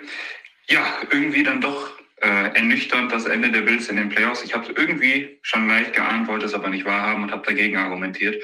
Aber die Bengals eindeutig stärker am gestrigen Abend. Da kann man nur sagen, Chapeau und viel Erfolg in dem Championship-Game dann auch gegen äh, Kansas City. Ja, irgendwie es vorauszusehen, dadurch, dass Josh Allen wirklich eine seiner schwächeren Saisonen bisher hat und irgendwie auch das Thema nicht ganz aus den Köpfen zu sein scheint mit dem Vorfall im abgebrochenen Spiel. Oder wie seht ihr beide das? Es spielte, spielte das Ganze eine Rolle für die Niederlage. Irgendwie hatte ich das Gefühl, dass die Bills nie so ganz da waren, egal ob Offense oder Defense, dass irgendwie ein Mantel, der zu schwer wiegte, über diesem Spiel hing. Nee, das war's nicht. Das war's nicht. Also zumal ja Damar Hamlin im Stadion war. Ist äh, von der Security mit einer Golfcard äh, oder mit so einem, wie heißen die Dinger? Äh, Cat, also diese kleinen äh, Sim, Sim, ähm, Hilf mir doch mal, Mike. Ja, ich weiß, was du meinst. Wie die heißen, die kleinen Autos da. Ja, so. das Gefährt also mit vier Rädern, was sich halt transportiert, Mann. Bus. Nein, Ja, äh, also diese ihr wisst schon, was ich meine, diese Mann. klassischen hinten Ladefläche, vorne, zack, bumm. So, Golf, Golfkart ist es nicht. Ich weiß nicht, wie die Dinger heißen. Standen auch vorm, vorm Hotel, wollten wir mitfahren, durften wir nicht, also zum Schneeschieben. Ähm, liegt mir auf der Zunge. So, damit wurde er ins Stadion gefahren, war Buggy, oben. Golfkart, schreibt der Chat. Ist ja auch egal. Also mit, mit Motor, so richtig. So ein kleinen Crossreifen. Egal. Also so ein bisschen Mario Kart-Style, nur mit Dach. So. Und ähm, ist ins Stadion gebracht worden. Stimmung war großartig. Äh, Fans, Spieler, alle haben es gefeiert, dass er da war. Ähm, ich glaube gar nicht, dass diese Verletzung und der Vorfall in dem Spiel zwischen Bengals und Bills irgendwo in den Köpfen war. Ich glaube wirklich, und das ist meine persönliche, meine persönliche Meinung, ähm, eine extrem übermotivierte Bengals Offensiv-Unit hat zu Beginn der Partie die Bills, die eigentlich gute Defense spielen können, auf dem komplett falschen Fuß erwischt. Und dann sind wir wieder bei dem berühmten, und das zitiere ich immer wieder gerne, Treibsand. Denn dann ging plötzlich, und da waren Sachen dabei, die am Anfang äh, passiert sind, wo ich mir gedacht habe, Mike, ganz ehrlich, das ist er jetzt nicht, das ist nicht Matt Milano, das ist nicht der, wa- was passiert hier? Also, äh, wo sind die Jungs, die normalerweise die Nummer tragen? Hier stimmt irgendwas nicht. Bitte, bitte, bitte helft mir. Und das war so etwas, da habe ich mir gedacht, so, wenn du das jetzt nicht rumreißt, das Ruder, dann verlierst du das Ding. Und genau das ist auch passiert. Es war der Anfang, glaube ich, oder? Ja, ich würde hier auch die Spieler ein bisschen schützen. Ich hau jetzt vielleicht einen Hot Take raus, der den einen oder anderen ein bisschen stören wird, aber ich habe mich im, im Live-Rack mit Chris auch sehr aufgeregt, ähm, weil erstmal es war ein Schneespiel. Das ist erstmal eine andere Voraussetzung, wenn es sehr stark schneit und das hat es. Da gehst du eigentlich davon aus, dass es ein lauflastigeres Spiel wird, weil es eben einfacher ist, den Ball nicht zu verlieren, als du ihn wirfst und fangen musst.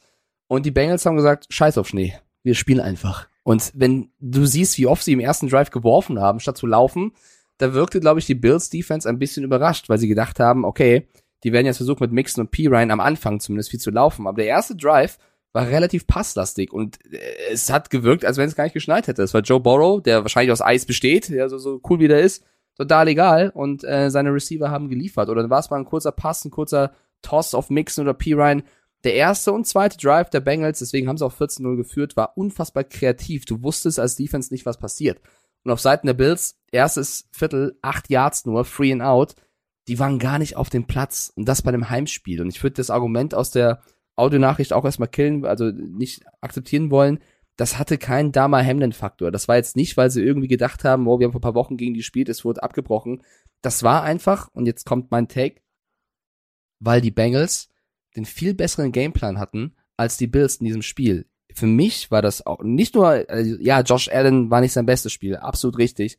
Ich bin sehr enttäuscht vom Gameplan und ich halte eigentlich viel von ihm, von Sean McDermott. Ich bin sehr enttäuscht von Dorsey. Ich bin sehr enttäuscht von Leslie Frazier, der äh, Defensive Coordinator, weil für mich waren die Matt Milanos, die du gerade angesprochen hast, vor allem in der ersten Halbzeit gar nicht an den Männern dran. Also wie oft willst du noch Zone spielen, wenn du siehst, Zone funktioniert nicht. Ich war komplett enttäuscht, dass sie nicht mal adjusted haben. Es hat Ewigkeiten gedauert, bis die Bills angefangen haben, irgendwie sich auf die Bengals einzustellen. Und dann bringt dir auch ein Tredavious White, ein Poyer, ein Milano, die ganzen Granaten, die da rumlaufen, bringt dir nichts, wenn du sie nicht in die, ich sag mal wie im Fußball, Zweikämpfe bekommst, wenn du sie nicht in die Situation bekommst, wo sie brillieren können, weil sie einfach völlig falsch verteidigen. Das hat mich extrem überrascht, wie schlecht der Gameplan offensiv wie defensiv war. Dann hast du plötzlich angefangen, okay, Mist, Allen funktioniert nicht, dann laufen wir halt irgendwie. Ich habe selten so, ich will es jetzt brutal mal sagen, lustlose, ideenlose Läufe von Singletary und James Cook. Die hatten ja schon gute Spiele dieses Jahr. Die waren in diesem Spiel, zu, zusammen haben sie gerade mal irgendwie an die 40 Yards. Es war extrem wenig auch Hilfe von außen, was dieses Spiel betrifft. Und da müssen wir auch mal langsam, ich will es nicht übertreiben, ne, aber die Bills haben in den letzten Jahren immer ein gutes Team und die sind das beste Team der AFC East. Die Dolphins, die Jets, die Patriots rennen da seit ein paar Jahren hinterher. Trotzdem sagt man auch, sie haben einen Von Miller geholt für viel Geld, der in diesem Spiel gefehlt hat. Ja, das, das muss man natürlich erwähnen.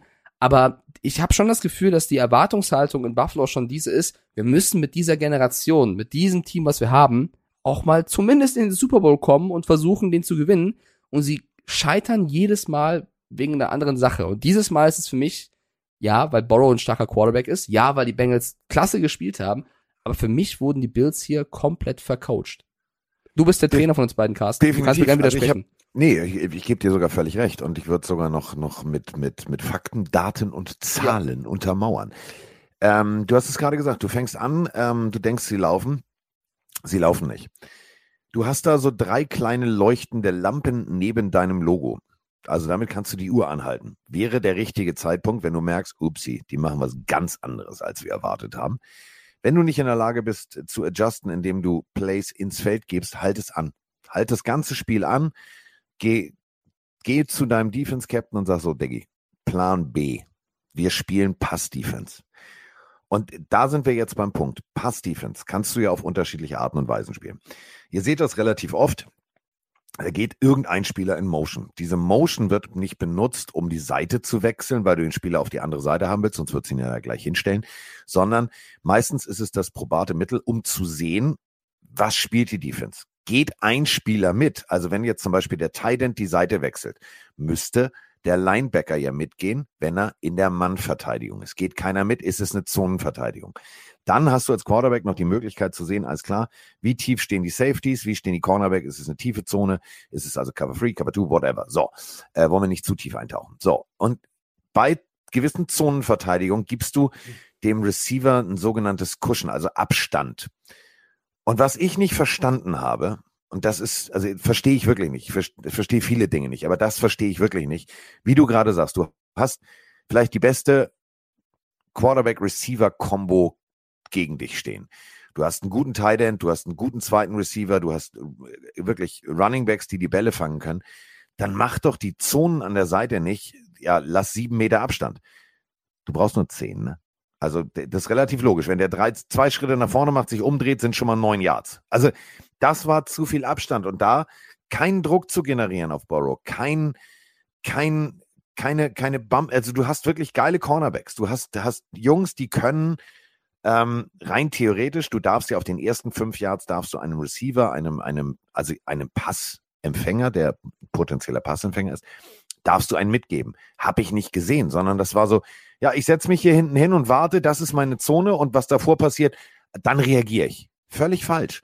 Und da muss ich wirklich genau das, was du gerade sagst, ähm, Leslie Frazier einfach mal in Frage stellen, wie du, wenn du merkst, dass du einen anderen Gameplan bekommst, als du erwartet hast, also rein theoretisch jemand dich outcoacht im ersten Moment, kannst du gegenhalten. Aber das haben die Bills nicht gemacht. Und dann waren da tatsächlich immer diese Mismatches. Zu viel Abstand zum Receiver bedeutet, der fängt das Ding. Und das war scheiße.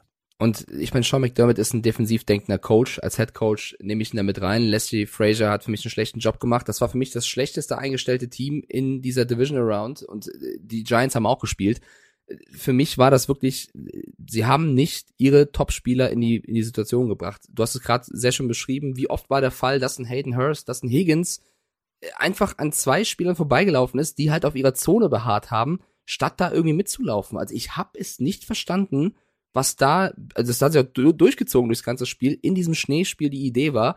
Und offensiv. Und ja. Und das ganz kurz, um das nochmal noch mal für alle, die vielleicht nicht so tief drin sind. Du hast es gerade gesagt, läuft an dem ersten Spieler vorbei. Und das ist das, was ich in den Übertragungen immer meine mit die Schnittstelle. Das heißt, stellt euch eine Zone einfach als Rechteck vor. Jeder kriegt ein Rechteck zugeteilt. An der Seite sind es längliche Rechtecke, die so nach hinten weggehen. Da steht der Cornerback drin. Dann habe ich hinten zwei, zwei Rechtecke, die an die länglichen Rechtecke rangehen. Das sind die Safeties oder der eine Safety, je nachdem. Und dann hast du in der Mitte auch noch diese Rechtecke. Und diese kleinen Rechtecke sind diese Linebacker-Zonen. Und wenn du dir jetzt vorstellst, dass was Mike gerade sagt, Hayden Hurst läuft fünf Yards geradeaus, läuft also auf der, auf dem Todesstreifen sozusagen zwischen der äußeren Zone und der inneren Zone. Rein theoretisch könnte er von zwei Seiten einkriegen. Das meine ich mit Todeszone. Das kann richtig knallen. So, jetzt biegt er aber im 45-Grad-Winkel ab. Und wenn ihr jetzt mit mir im Kopf gemeinsam das durchdenkt, geht er durch das erste Rechteck, die obere Ecke, und kommt dann im anderen Rechteck an. Wenn aber der im hinteren Rechteck zu weit hinten steht und der im vorderen Rechteck sich nicht verantwortlich fühlt, wenigstens die Ecke hinten noch mit zuzumachen und zu übergeben an seinen Teamkollegen, habe ich genau hier diese Schnittstelle. Und das haben die Bengals so verschissen gut bespielt, weil es war immer einer, zwei, drei Yards zu weit weg. Und das fördert natürlich auch eine Frustration. Also wenn du siehst, du hast dann AJ Epinesa, ein Ed Oliver, einen Kair Elam, einen Rousseau, einen Davis White, einen Jordan Poyer, einen Matt Milano, einen Tremaine Edmonds. Das sind so viele absolute Star Starspieler, die einfach nicht in die Situation kamen. Und dann bist du auch irgendwann genervt und, und denkst dir, was, was läuft hier falsch? Und das hast du auch gemerkt. Ich finde, die Situation, wo Matt Milano da war, der hat einen sensationellen Quarterback-Sack hingeliefert, der hat einmal einen Goal-Line-Stop geliefert, Du hattest einmal einen Jordan Poyer, der wurde von Mixon gefühlt huckepackt mitgetragen, weil er irgendwann nicht mehr dieses Selbstbewusstsein hatte, in diese, in diese Duelle zu gehen, wie sonst. Also das Team war auch dann, fand ich zumindest, irgendwann sehr, sehr verunsichert. Und das hat sich komplett auch auf die Offense übertragen, weil Twin Father schreibt es gerade rein, Defense Gameplan ist das eine, aber was war mit der Bills Offense los?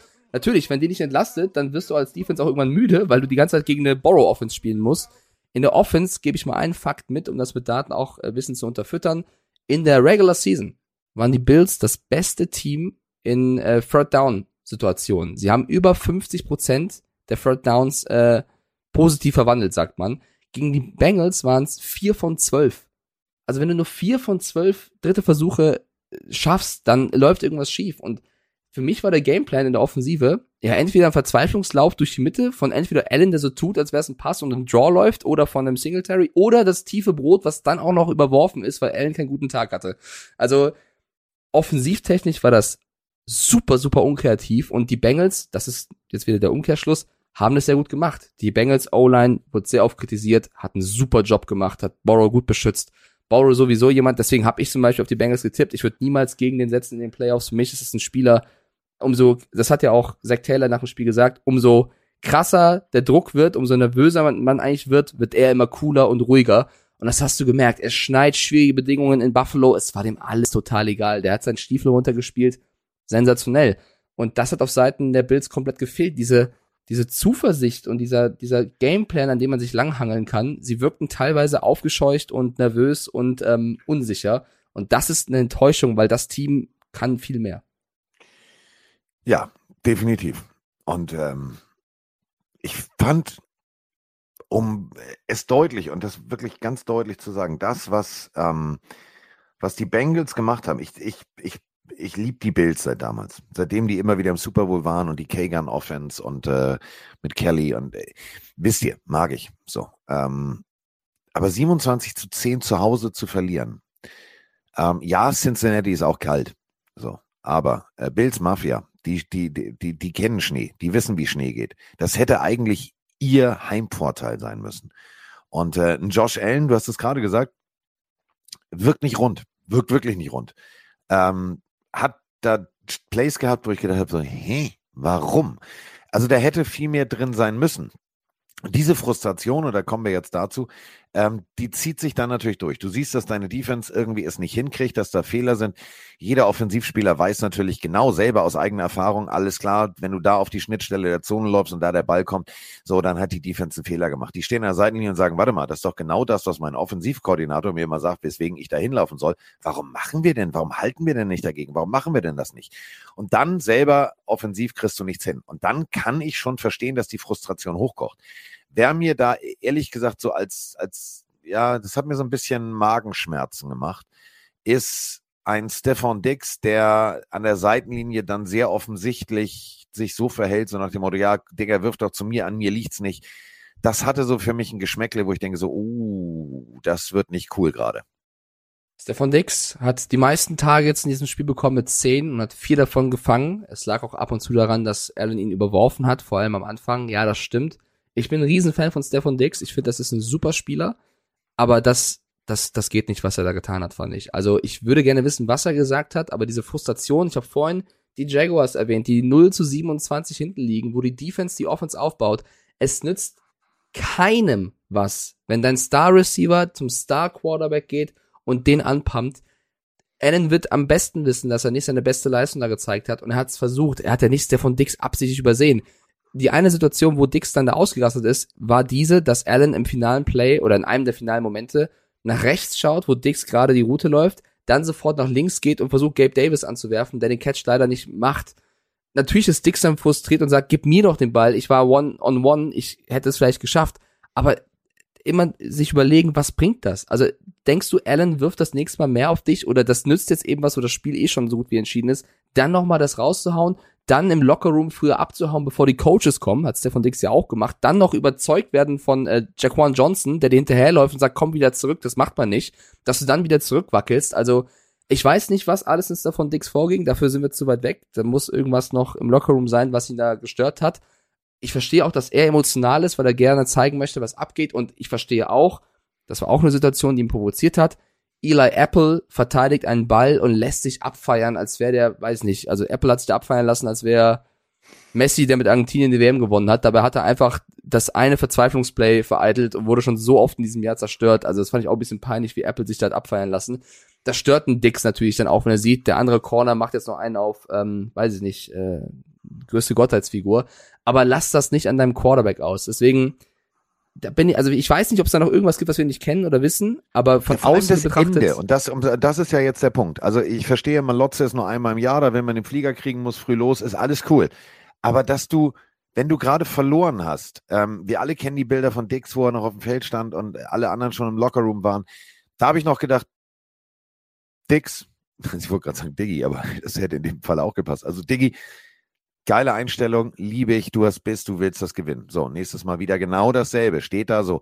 Und jetzt genau das Gegenteil. Natürlich ist dieser Frust groß. Du hast es gerade sehr, sehr treffend beschrieben, Mike.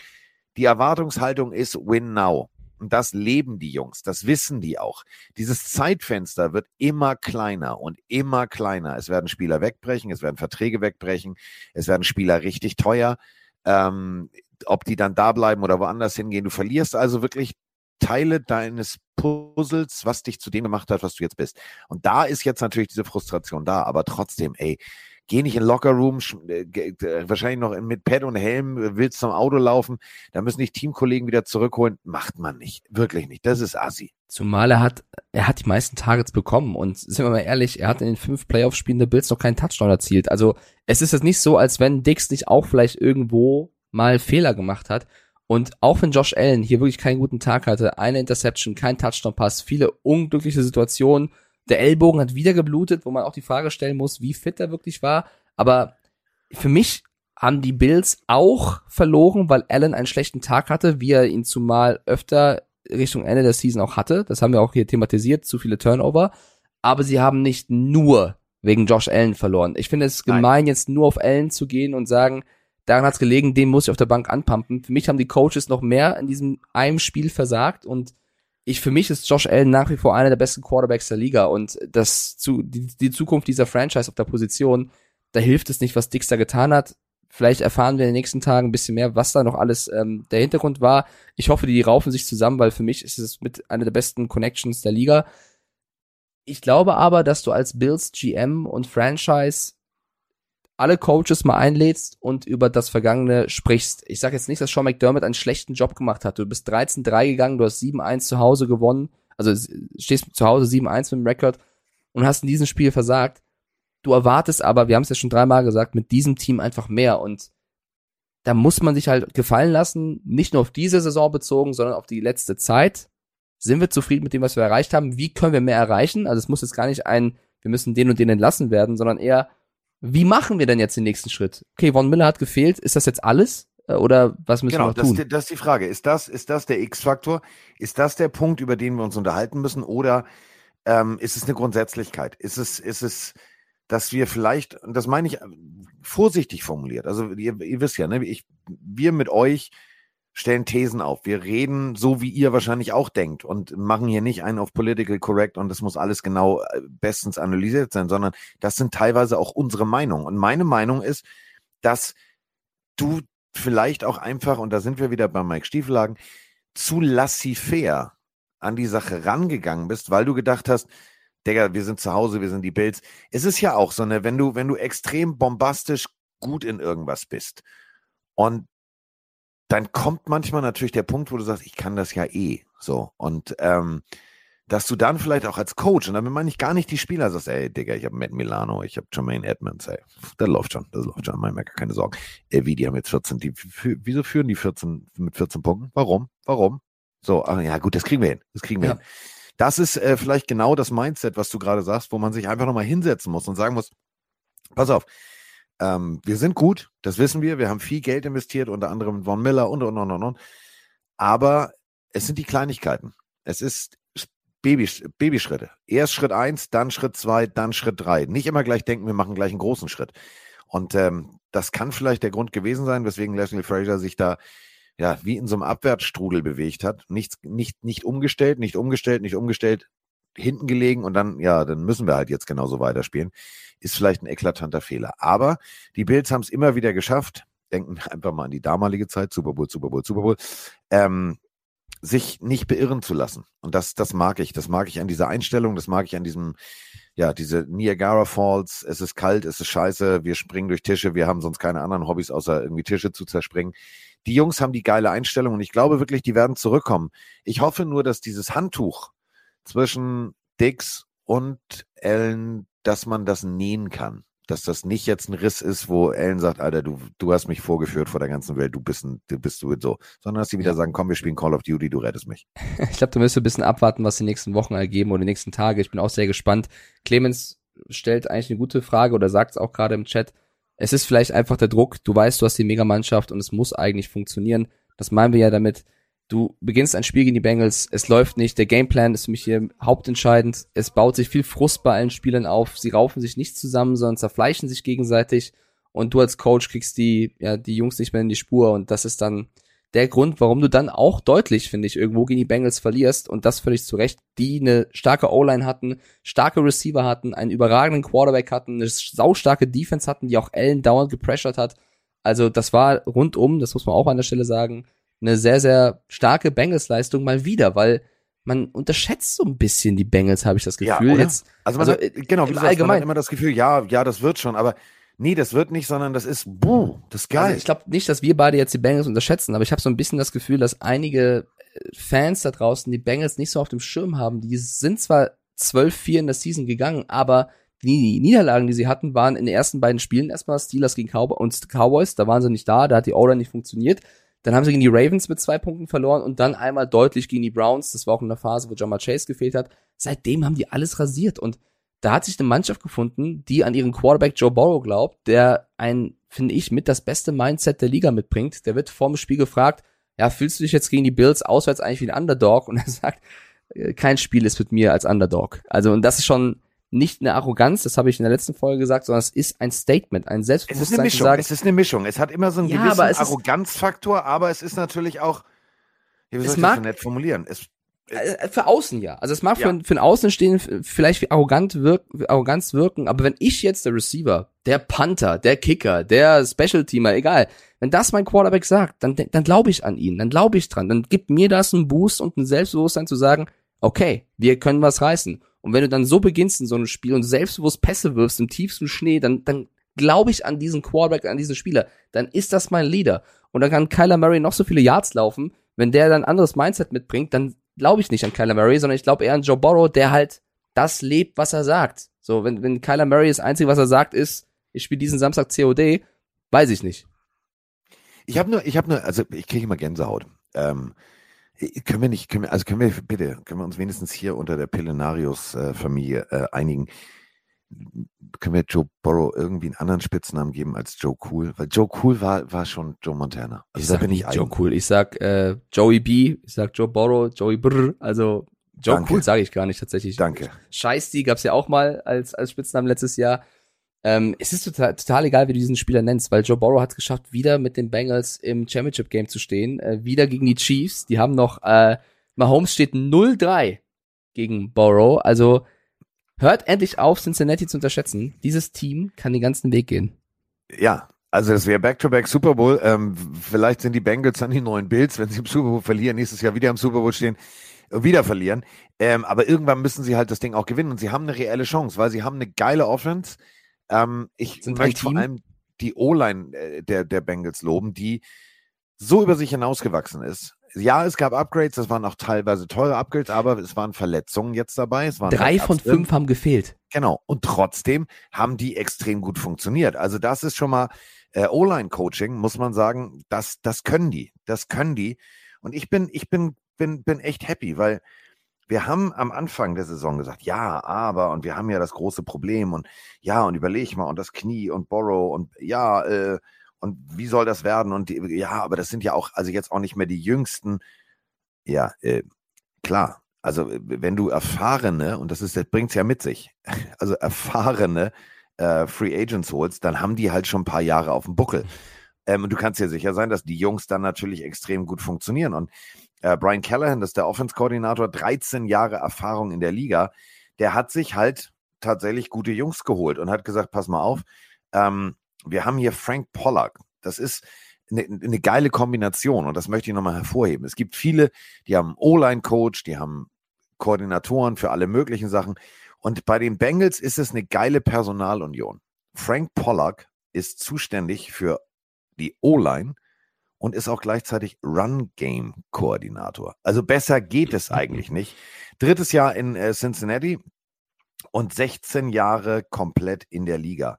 Ja, war auch unter anderem bei den New York Jets in der Zeit, wo es jetzt nicht so gut lief. Aber der Typ ist einfach mal wirklich mit Erfahrung gesegnet und das siehst du. Die O-Line funktioniert und wächst, genau wie du sagst, trotz fehlender Spieler über sich hinaus und gibt Burrow die Zeit, die er braucht. Und wenn Burrow Zeit hat, dann wird's hässlich. Und da muss man auch ein bisschen mal auch Credits an Zach Taylor geben, weil er wurde schon häufiger kritisiert, dass sei ein solider Coach, der halt krasse Spieler hat mit Borrow und Chase und davon halt profitiert, aber eigentlich nicht so der, der mega Coach sei.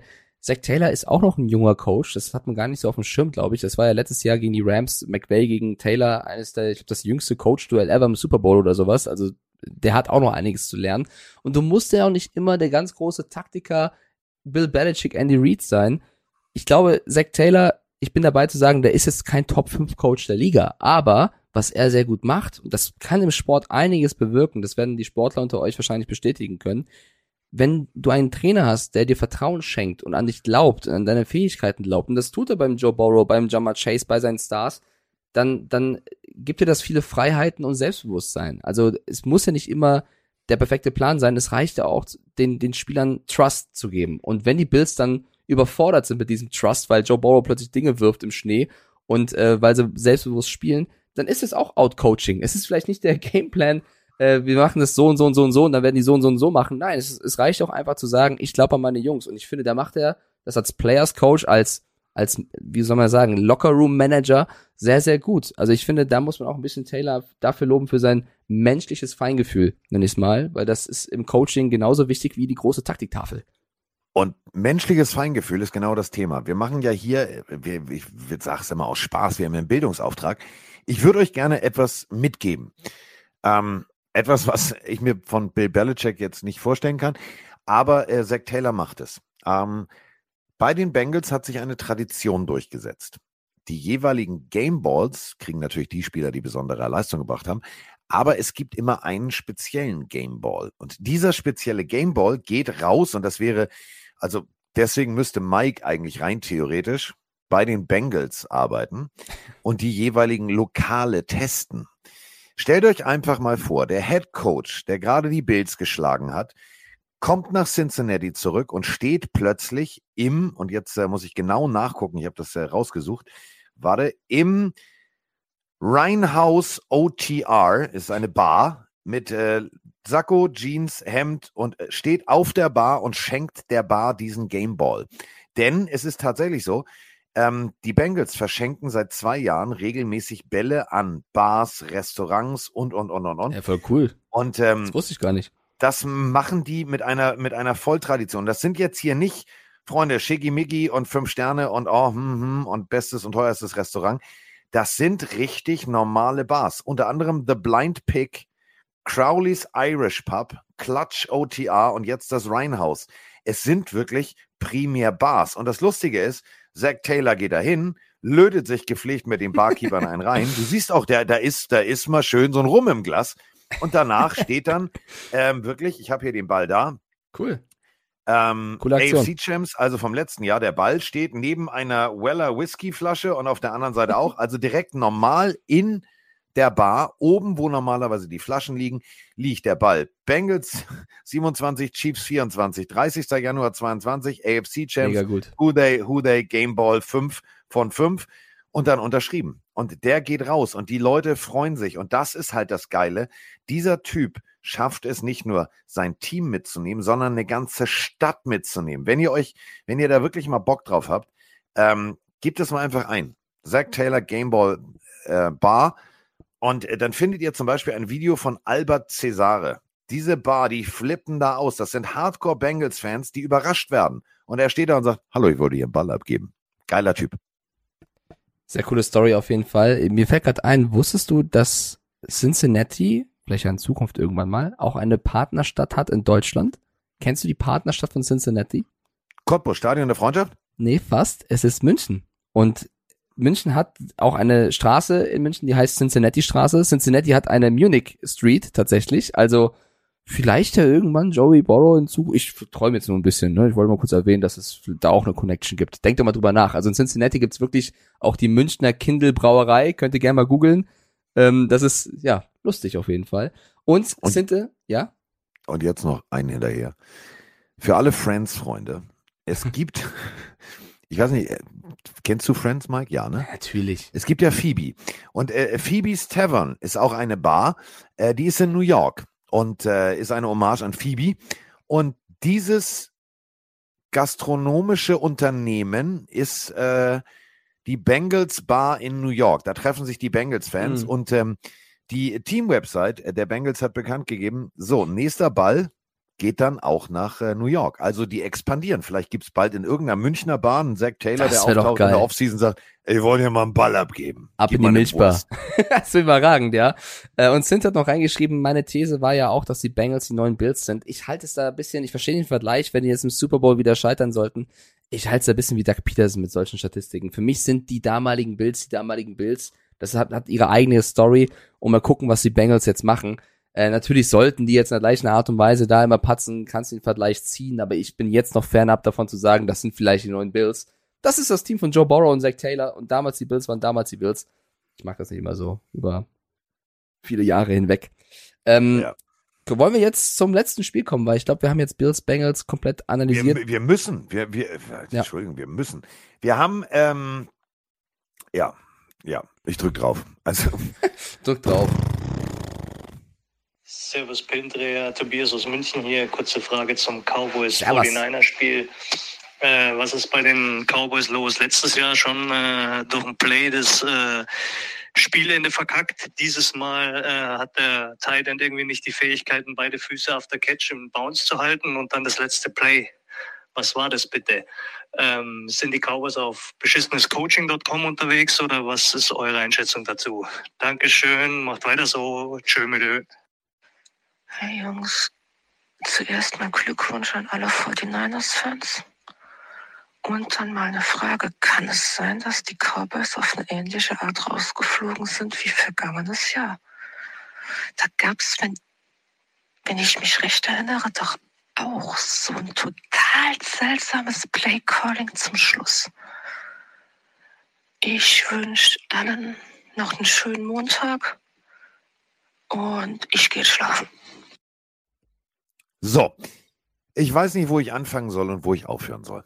Ähm, fangen wir am Anfang an. Also, ähm, wir haben am Anfang ein Spiel gesehen, wo ich gedacht habe, hei, hei, hei. Wir haben natürlich klar im, Stu im Studio äh, Probe, Besprechung, ähm, Opening war ein bisschen wild, da ist ein bisschen was schiefgelaufen, also war anders geplant, aber kennt ihr ja, improvisieren, kriegen wir trotzdem hin, machen wir hier bei der Pille durchgehen. Und ähm, dann waren wir schnell drin im Spiel. Und wir haben vorher uns unterhalten und haben zu dritt da gesessen und ich habe zu Volker unter anderem gesagt, ich sage Volker, ich glaube, das wird ganz, ganz hässlich. Ich glaube, das wird kein High-Scoring-Game. Ich glaube, das könnte sogar in Overtime gehen. Und ähm, da war das erste Viertel durch. Und San Francisco führte nur 3 zu 0. Wir haben eigentlich nur Defense-Schlacht gesehen. Defense-Schlacht, Defense-Schlacht. Entschuldigung, wir haben äh, Laufzahlen gesehen von den 49ers, wo ich gedacht habe, dieser Christian McCaffrey, der könnte jetzt mal anfangen, seinen Dienst zu machen. Laufen wäre jetzt ganz schön. Und es war nicht schön. Also es war kicken, kicken, kicken. Positiv. Achtung, positiv. Ja gut, also den ersten, den hat er nach links gezogen, deswegen, äh, ja, runtergeschlagen von Abu Kam, aber äh, Ebu kam, aber äh, also Ma hat den ersten Extrapunkt wieder verschossen, aber dann hat er ein Field Goal getroffen. Also es wurde gekickt, es wurde gekickt, es wurde gekickt und dann sind wir in die Halbzeit gegangen bei einem Spielstand 9 zu 6 und ich habe gedacht, okay, ich habe gedacht, es wird eng, aber dass es so eng wird, hättest du auch nicht gedacht, oder? Doch, tatsächlich schon. Ich habe ja in der letzten Folge gesagt, das wird für mich auch ein defensives Spiel und genauso war es. Ich fand es ein geiles Footballspiel, ich bin ehrlich. Ich mag auch diese High-Scoring-Games, klar, die, die bringen eine Menge Spektakel mit, aber Freunde, was war das für ein erstes Viertel? Meine Güte, haben, also die haben sich ja komplett besorgt. Also es war ja wirklich Wahnsinn. Beide Offenses sind komplett gestackt, aber die Defenses dachten sich einfach, wir auch. Und es ist total egal, ob ein Lawrence oder in, in Micah Parsons äh, abgeliefert haben oder ein Watkins bei den Cowboys, die eine unfassbare D-Line am Anfang vor allem hatten. Oder bei den Niners, wo Bosa nur mit dem Holding äh, aufgehalten werden konnte von Tyler Smith. Also es war auf beiden Seiten Granatenfootball in der Defense. Beide sind komplett aufeinander los und haben die Offense sehr unter Druck gesetzt, dass beide Quarterbacks, auch ein Purdy und ein Dak Prescott, so viel Druck hatten, dass sie nicht ihren besten Football zeigen konnten. Du hast lange gewartet, bis diverse Spieler endlich aufgetaucht sind. Sei es ein Debo Samuel, der am Anfang gar nicht stattgefunden hat. Sei es bei den äh, Cowboys, es hat ein bisschen gedauert, bis CD Lamp endlich funktioniert hat. Also mir hat das extrem viel Spaß gemacht zu sehen, dass die Defense auf beiden Seiten so reinschallert. Und äh, das war für mich ein Spiel, ich, ich nehme die Cowboys hier ein bisschen in Schutz. Ich finde es jetzt ein bisschen gemeines. Ich finde, jeder spricht heute drüber so, als wenn die Niners komplett überragend haushoch gewonnen hätten. Für mich war das bis zum letzten Viertel ein Ja. sehr, sehr, sehr, sehr enges Footballspiel, wo Kleinigkeiten das Spiel entschieden haben. Das fängt an mit dem verschossenen PAT von Maher. Ja, es wurde geblockt, aber sind wir ehrlich, die Flugbahn sah so aus, der wäre wirklich links vorbeigegangen. Ähm, der war mental nicht ganz da. Wir können die Geschichte kurz aufmachen. Vorm Spiel, er will sich einschießen. Er war der erste Spieler auf dem Platz übrigens. Das zeigt schon, finde ich, so ein bisschen, dass der schon einen kleinen Struggle damit hatte, in seine Spur wiederzufinden. Dann will er sich einkicken mit seinem Holder und kann man drüber reden, ob das unfair ist oder nicht. Äh, Coaches und, und Spieler der Niners sind aufs Feld gegangen, haben das Feld einfach nur betreten, sind dabei aber immer wieder durch seine Laufbahn gelaufen, um ihn vom Kicken abzuhalten. Kann man jetzt sagen, ist mega unsportlich, kann man sagen, ist ein Mindgame. Ich find's nicht so schlimm. Du musst als Brett Maher trotzdem in der Lage sein, das äh, abzuschütteln. Hat dann beim Einkicken vorm Spiel bereits paar Mal versemmelt, dass irgendwann äh, Jerry Jones zu ihm hinkam und ihn zur Seite genommen hat und auf ihn eingeredet hat. Da weiß ich jetzt auch nicht, ob das so clever ist, dann nochmal den Druck vom Owner zu bekommen, nach dem Motto, ne? Weißt ja, wir haben ja einen Äh, Practice äh, Squad Spieler da, da, geholt. Da würde ich kurz, da würde ich kurz Mach die. Lanze brechen. Ähm, äh, Ja. Umstehende haben äh, gesagt, äh, was er gesagt hat. Das war wirklich beruhigend. Das war klassisch Okay. Pep Talk, so wie das ein Coach macht. Digga, Dann alles super. gut, du kannst Okay. das, du, du, du hast das schon bewiesen. Ja, okay, okay, okay. okay. Dann, also, entspannt. ich, ich habe es nur von außen gesehen, ich konnte es nicht deuten, ob das in die eine oder andere Richtung geht. Wenn das so ist, gut, aber natürlich, ich weiß nicht, ob es als Owner vielleicht besser gewesen wäre, einfach nichts zu machen. Ich, auch wenn die Intention eine positive ist, natürlich bist du dann trotzdem im Mahers Kopf. Ich weiß nicht, ob Maher im Kick vorher denkt, ah, Jerry Jones hat gesagt, ich mach das schon. Ich glaube, er denkt eher, fuck, Jerry Jones auch vorher nochmal bei mir. Ja, ist doch egal, du musst in der Lage sein, das zu verarbeiten. Er ist am Anfang gescheitert, hat dann aber bewiesen, dass er es trotzdem noch in die Spur geschafft hat, zwei Field Goals verwandelt, also er war ja dann auch da. Trotzdem hat dadurch so ein Punkt gefehlt, der sich so das ganze Spiel gezogen hat. Und dann runtergebrochen hat Dak Prescott einfach mehr Fehler gemacht als ein Brock Purdy und hat leider nicht mehr die Performance bringen können wie die Woche zuvor. Davor war es der überragende Prescott, davor die Woche war es ein schwacher Prescott, gegen die Ni- Niners war es ein Prescott, der dann halt auch Fehler gemacht hat. Und das kann man ihnen gar nicht auch jetzt übertrieben vorwerfen. Jetzt verbrennen wieder irgendwelche Cowboys-Fans Dak Prescott-Shirts. Der hat gegen die beste Defense der Liga gespielt. Natürlich machst du da Fehler. Und das war der eine Fehler zu viel. Für mich haben die Cowboys hier in einem überragenden Footballspiel, was defensemäßig geprägt war, sehr knapp durch Kleinigkeiten verloren und nicht komplett enttäuscht. Das finale Play bleibt halt jedem im Kopf. Das war großer Unfug, oder? Da, bis dahin will ich alle noch gar nicht. Okay, Ähm, dann erst noch also vorher. es gibt, ja- pass auf, es gibt ja immer so diese, diese, diese Momente. Wir haben ein enges Spiel. Reden wir gerade drüber. Wir haben Defenses, die den gegnerischen Quarterback regelmäßig unter Druck setzen. Da möchte ich erstmal eine Lanze brechen für Shanahan und Brock Purdy. Ähm, anders mit dem Druck umgegangen. Ähm, intensivere Gespräche an der Seitenlinie, als sie einen Dak Prescott mit seinem OC, also mit Kellen Moore hatte.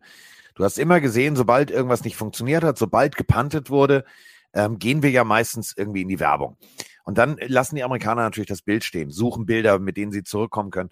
Und ich konnte immer sehen, wie sofort, sofort Kyle Shanahan hingegangen ist, Brock Purdy wie so einen jungen Welpen im Nacken an sich rangezogen hat und gesagt hat, so, pass auf, so. Und immer dieser liebevolle Klopfer irgendwo auf dem Hintern oder auf Schulterpad und immer so, Digga, das schaffst du, nächster Drive, das schaffst du.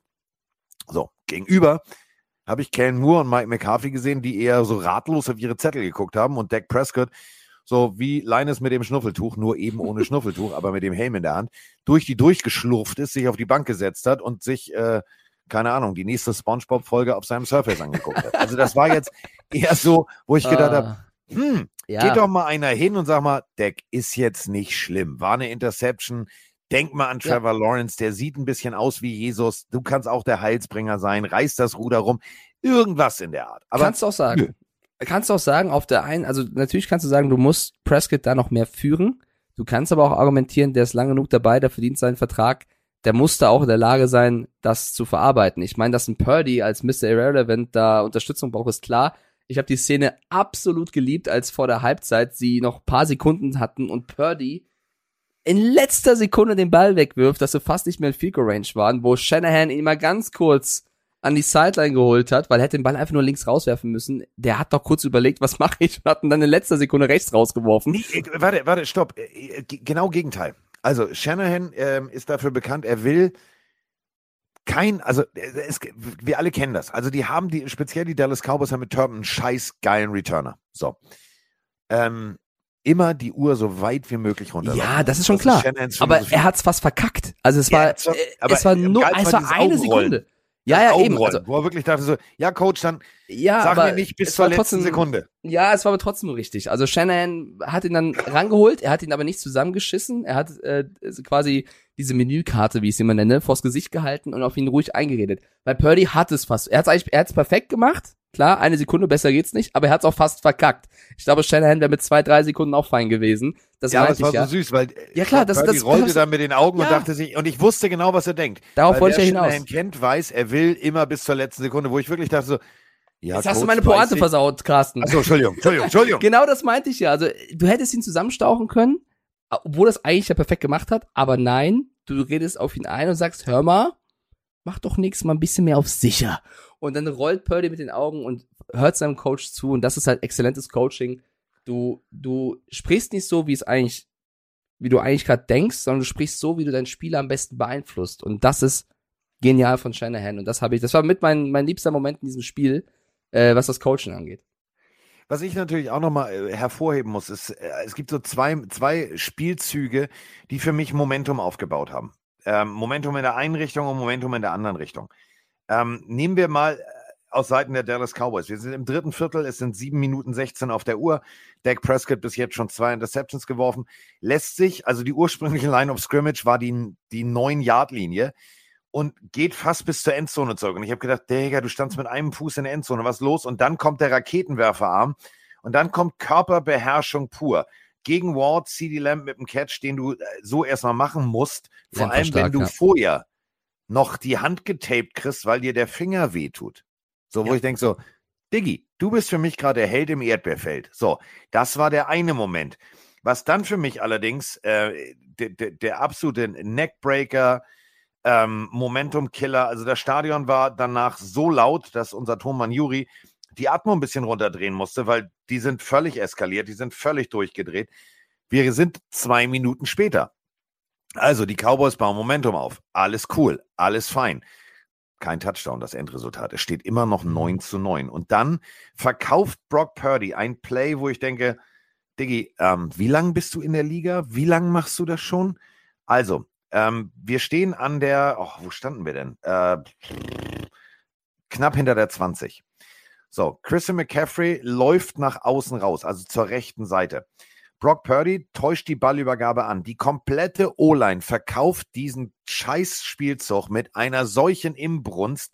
Die sind im Run-Blocking, aber eben im Run-Blocking. Aber so diszipliniert, keiner geht über die Line of Scrimmage. Es sieht aber trotzdem so aus, als wäre das Run-Blocking Deluxe. Alle beißen drauf und dann rollt Brock Purdy in einem Riesenbogen genau zur anderen Seite, zielt, zielt, zielt und trifft, trifft die Hand, wichtig ist die Hand an der 40 auf der anderen Seite des Feldes von seinem Titan George Kittle. Und der fängt dann an, wie ich in der Sendung sagte, jonglieren mit Kittle, direkt einfach mal Zirkus-Catch. Fünf bis sechs Ballberührungen und ohne sich darüber Gedanken zu machen, dass der Safety gleich einschlagen könnte, guckt er nur auf den Ball, fängt den Ball und danach war einfach das Momentum so auf Seiten der 49ers. Da war eigentlich klar, wenn die es jetzt nicht selber verkacken, dann haben sie es in der Hand und so war es auch. Wobei ich fand, dass das Safety da ruhig ein bisschen energischer hätte Kittel angehen können. Der hat so ein bisschen sich darauf verlassen, den Ball nur zu spielen. Ich glaube, der hätte ein bisschen mehr auf, auf Kittel gehen können. Aber ja, das Play war hervorragend. Ich glaube, sie waren nicht ganz an der 20, sondern ein bisschen weiter vorne. Aber dass Kittel den Ball äh, unter Kontrolle brachte, war natürlich, äh, da hast du vollkommen recht, einer der Momente in diesem Spiel. Ich meinte ja vorhin Kleinigkeiten. Das war eine Kleinigkeit. Dass Kittel es geschafft hat, den Ball noch ranzuziehen und nicht zu verlieren, war eine Kleinigkeit. Ähm, etwas, was noch mehr als nur eine Kleinigkeit war, ist der Auswahl von Tony Pollard, schreibt Freejack auch gerade in den, in den Chat. Das Ja. hat gefehlt, weil du dann dieses zweiköpfige Monster, Elliot Pollard, ist ja relativ früh im Spiel passiert, nicht mehr aufbringen konntest und nochmal gesehen hast, wie wichtig Tony Pollard ist, der ja einer der am schlechtesten bezahlten Starting Running Backs der Liga ist. Also äh, Tony Pollard wird auch den großen Vertrag oder einen größeren Vertrag zumindest anpeilen in der, in der Offseason. Das wird äh, Thema sein. Äh, Elliot alleine reicht dann auch nicht gegen 20 Yards. ja, eben, das meine ich ja. Und du hast gerade CD Lamb ges- angesprochen, der hat für mich ein Riesenspiel gemacht. Sensationell, was Lamb auch im Blocking teilweise rausgerissen hat. Also Lamb ist, hat stark gespielt. Eine Kleinigkeit war vielleicht auch, dass Dalton Schulz einmal die beiden Füße nicht reinbekommen hat. Die Back-to-Back-Interceptions von Prescott. Also es waren so ein paar Situationen, die den Cowboys dann eben diese Punkte am Ende gekostet haben. Aber es war nicht, weil sie komplett schlecht gespielt haben. Ich, deswegen, ich will die Cowboys hier so ein bisschen in Schutz nehmen. Die haben trotzdem gegen eine starke Niners-Mannschaft sehr guten Football gespielt und es hat am Ende wegen diesen kleinen Sachen nicht gereicht. Ähm, sie haben trotzdem Purdy auch das Leben schwer gemacht. Äh, Lawrence hat stark gespielt, Micah Parsons hat da stark gespielt. Also, ähm, ja, deswegen Kittel, Kittel vielleicht so das, das Gesicht dieses Spiels, weil beim, beim Touchdown ähm, der Niners von McCaffrey, McCaffrey wirft den Ball, fängt weg, äh, Kittel zeigt Fair Catch an, fängt diesen Ball in der Endzone und gibt ihn Jerry Rice. Das sind Situationen, die kreieren halt Momentum. Wenn dein Titan so ein bisschen verrückt ist und so Sachen macht oder Der, Kittel überleg mal, du sich selbst abfeiert. den Ball. Ja. Alle jubeln in der einen Ecke und dann denkt sich warte mal, der Ball kommt runter. Mit, was mache ich denn jetzt mit dem Ding? Ja. Und dann siehst du die Legende. Du siehst Jerry Rice, gehst hin und gibst ihm den Ball. So, da kannst du einfach mal sagen, Stadion laut auf drei. Eins, zwei, drei, Abfahrt. Genau, und deswegen, das, das hat das Spiel am Ende entschieden. Genau, Penalties, Quarks war auch noch ein Faktor, dass die Cowboys mehr Penalties ähm, gegen sich bekommen haben als die Niners. Also im Endeffekt war es ein One-Score-Game am Ende und es war trotzdem ein cooles Fu- Footballspiel und ja, das finale Play, das müssen wir kurz mal them thematisieren. Kurz, das würde ich gerne, also nee. Also, nee. ja, dann willst du anfangen? Ja. Also äh, es ist ja nicht nur das finale Play. Ä- Also ähm, ich will nicht immer klug scheißen, deswegen habe ich mich da schon zusammengerissen in der Sendung. Ich habe zu Volker nur gesagt, ich sag, du müsstest jetzt das und das hast du, du nimmst die Two-Minute-Warning mit und dann musst du das machen und dann musst du da den Timeout nehmen. Es gab früher mal die, die Hip-Hop-Combo Public Enemy. In Ja. dieser Public Enemy-Combo war der Brigitte Nielsen-Beschlafer Flavor Flav. Und Flavor, Flavor Flav zeichnete Flav. sich dadurch aus, dass er die komplette U-Bahn oder S-Bahn-Uhr aus Unterföhring um den Hals hat hängen lassen. Ja, und der hatte eine äh, MTV-Sendung, die ich sehr oft geschaut habe damals. Wie hieß Okay, die nochmal? also- Flavor Flav, war der Vorgänger vom Bachelor. Ja. Also, und trotzdem hat er Brigitte Nielsen, also überleg mal, und Flavor Flav ist gefühlt nur so ein Handbreit größer als ein sitzendes Ferkel. Und Brigitte Nielsen irgendwie ist schon ziemlich lang. Also gut, im Liegen sind alle gleich groß. Egal. Also, Flavor Flav auf jeden Fall diese riesengroße Uhr. Ich würde gerne Mike McCarthy, wenn ich Owner wäre, würde ich ihm, äh, würde ich bei Flavor Flav anrufen und sagen, sag mal, hast du, kannst du mal in deinen Keller gehen? Ich brauche noch mal so eine Uhr. Frische Duracell rein und ab geht die wilde Fahrt. Weil Mike McCarthy und Clock Management, das sind zwei Dinge, die passen nicht zusammen. Wir springen zurück ins letzte Jahr. Ihr könnt euch dran erinnern, äh, läuft, will spiken, der Schiedsrichter muss den Ball berühren. Bis das passiert ist, sind wir bei einer Sekunde. Bis der Snap ist, sind wir bei null. Der Spike kommt, Uhr ist abgelaufen, Spiel ist durch. So. Und jetzt genau dasselbe. Du hast kein Timeout. Du musst dann den Ball bewegen. So, dass ein Dalton Schulz plötzlich vergisst, dass er frontal und nicht seitlich ins Ausgehen muss. Ah, Dumm. Ja. Dumm, dumm. So, dadurch lief die Uhr weiter. Da kann jetzt McCarthy nichts für. Aber dann spike mal den Ball oder mach irgendwas, aber nicht dann, ich habe eine total geile Idee, ich bin hier Offensivkoordinator, wir müssen den Ball ja äh, ins Aus bewegen. Lass uns doch einfach mal direkt auf die mittlere Zone werfen, direkt neben den Linebacker. Ich glaube, der tackelt den nicht, dann läuft die Uhr auch weiter. Ja, ich fand, ich fand das Play auch seltsam, aber muss mal kurz sagen, wie das aussah. Ich meine, der Center war aufgestellt. Da der, sind wir ja noch nicht. Wir sind ja Okay. erstmal bei der Phase davor, Mike. okay. Weil da ist ja so viel Zeit verschwendet worden. Du fängst an, Ja, stimmt. bei 56 Sekunden und kommst dann zu diesem Abstrusistan, Ja, war nicht wie gut. ich es nenne. Ähm, und da sind dann tatsächlich nur noch drei Sekunden. Also du hast knapp 40, 42 Sekunden verschwendet. Und jetzt für alle, die es vielleicht nicht gesehen haben. Wir haben mal bei den Indianapolis Colts ein Play gesehen, wo ich gedacht habe, wer sich das hat einfallen lassen, weniger Alkohol beim X und O's malen, weil ich glaube, der hat das im Suff gemalt, hat am nächsten Tag auf den Zettel geguckt, verkadert, hat gesagt, warte mal, nur einer zum Snap und alle anderen stehen draußen, inklusive O-Line. Klingt kreativ, mach ich mal. So, und so wollten die Dallas Cowboys eine Lateral, also diese Miracle of Miami Geschichte einleiten, wo der Ball wild von Person A zu Person B zu Person C hin und her geworfen wird. Jetzt steht der arme Ezekiel Elliott als Center. Die Regel besagt, nur noch mal, um das deutlich zu machen, sobald du den Ball snaps, geht der Spielzug los. Bedeutet, du kannst als Defense-Spieler auf den Center rauf.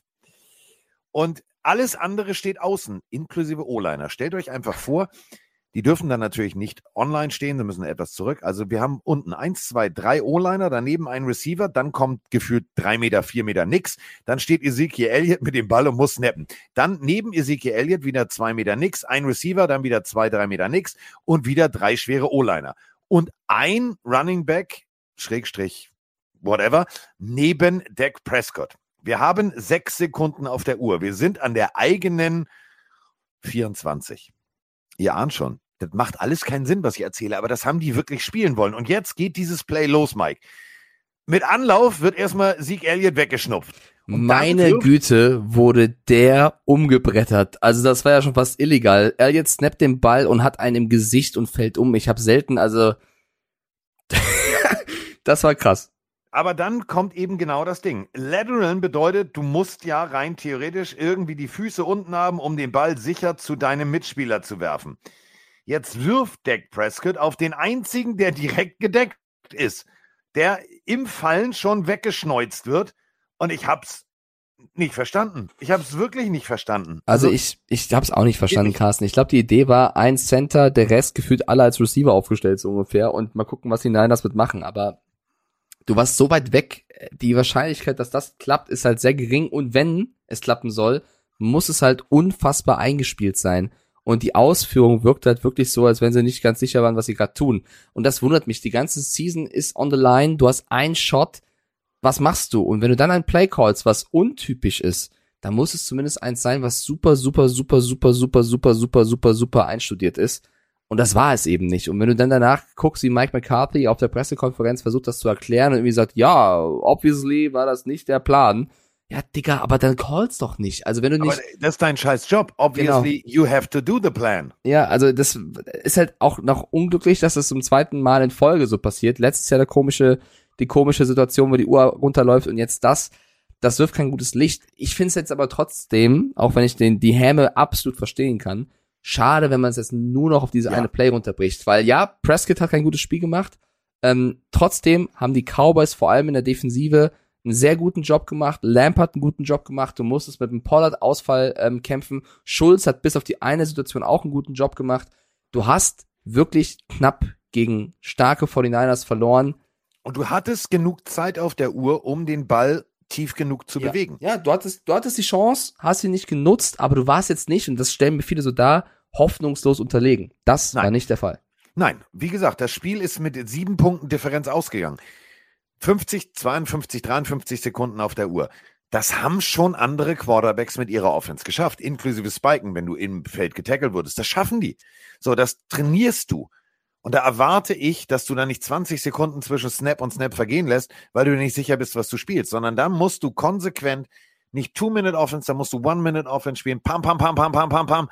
So, und dann überleg mal. Achso, ja. sag Ich habe es rein theoretisch so aus Spaß gesagt und äh, dein werter äh, Netman-Kollege hat es dann gefilmt und sagte, wenn das passiert, laden wir das hoch, dann äh, flippen wir hier aus, dann hast du, dann bist du jetzt unser neuer Tony Romo. Ich sagte, ja, also so. Wir waren bei ähm, der Two-Minute-Warning. Ich habe gesagt, pass auf, schnell den Ball zurückholen, deine Timeouts verbrennen in dem Moment. Ähm, es wird klar sein, dass wenn du ähm, die zwei Timeouts verbrennst, und äh, sie dann panten, dass sie so lange wie möglich die Zeit runterlaufen lassen, dann hast du noch knapp eine Minute. So, wurde alles gedreht. Ich habe sehr gelacht. Und habe ich so gesagt, jetzt stellt euch Folgendes vor. Wir sagen immer das Wort Overtime nicht, weil natürlich nach viereinhalb Stunden Sendung willst du so. Aber ich habe es einfach gesagt, weil ich gesagt habe, das Spiel hätte es verdient. Und ich habe gesagt, und dann gehen sie, weil sie den Ball innerhalb mit einer Minute fünf, einer Minute acht gut bewegen, schaffen sie den Touchdown. Dann gehen sie den sicheren Weg. Maher kickt den Extrapunkt und dann geht es hin und her, hin und her. Keiner scored. Und dann ist es mit ablaufender Uhr in der Overtime Brett Maher aus 52 Yards. Das wäre Hollywood. Mhm. So, aber wenn du diese Zeit so verschwendest, und es sind wirklich, da ist jede Sekunde kostbar, dann musst du dich nicht wundern, wenn du am Ende verlierst. Und dann ist für dieses Clock-Management, ist dieses letzte Play symptomatisch. Es gab mal einen James Dean-Film, denn sie wissen nicht, was sie tun. Und das war für mich am Ende, denn sie wissen nicht, was sie tun. Ja, deswegen, ich verstehe jeden Cowboys-Fan, der da äh, sehr verbittert ist, aber im Endeffekt hast du ein Spiel verloren, was du verlieren kannst, was eng war, wo du auswärts gespielt hast und die Season ist vorbei und jetzt gilt es für die Cowboys, ähm, erstmal auch die, die Coaching- und, und Coordinator-Situation abzuwarten, weil Dan Quinn und Kellen Moore, die werden bei vielen anderen Teams gehandelt, da musst du mal gucken, was sich entwickelt, du musst mit Mike McCarthy auch die ähm, Saison aufarbeiten, du musst Dak Prescott's ja, ich will jetzt nicht mal komplett evaluieren sagen, aber du musst trotzdem auch ihn analysieren, weil er hat den großen Vertrag bekommen, er kam von der Verletzung jetzt wieder. Es hat mit Cooper Rush auch gut funktioniert, muss man irgendwo sagen. Ähm, er hat letzte Woche bewiesen, dass er ein sens sensationeller Quarterback sein kann. Diese Woche hat er enttäuscht, das weiß er auch selber, hat er auch nach dem, nach dem Spiel sehr selbstkritisch geklungen. Ähm, was machst du mit dem Tony Pollard, wird die nächste Frage sein, der sich übrigens das Bein gebrochen hat. Das ist die Diagnose. Auch ja, die, das, ich, also ich konnte mir dieses Replay auch nicht mehr anschauen. Das tat mir auch sehr leid für ihn. Also da sind wir aber wieder ganz kurz nochmal zurückspringen zu äh, Patrick Mahomes.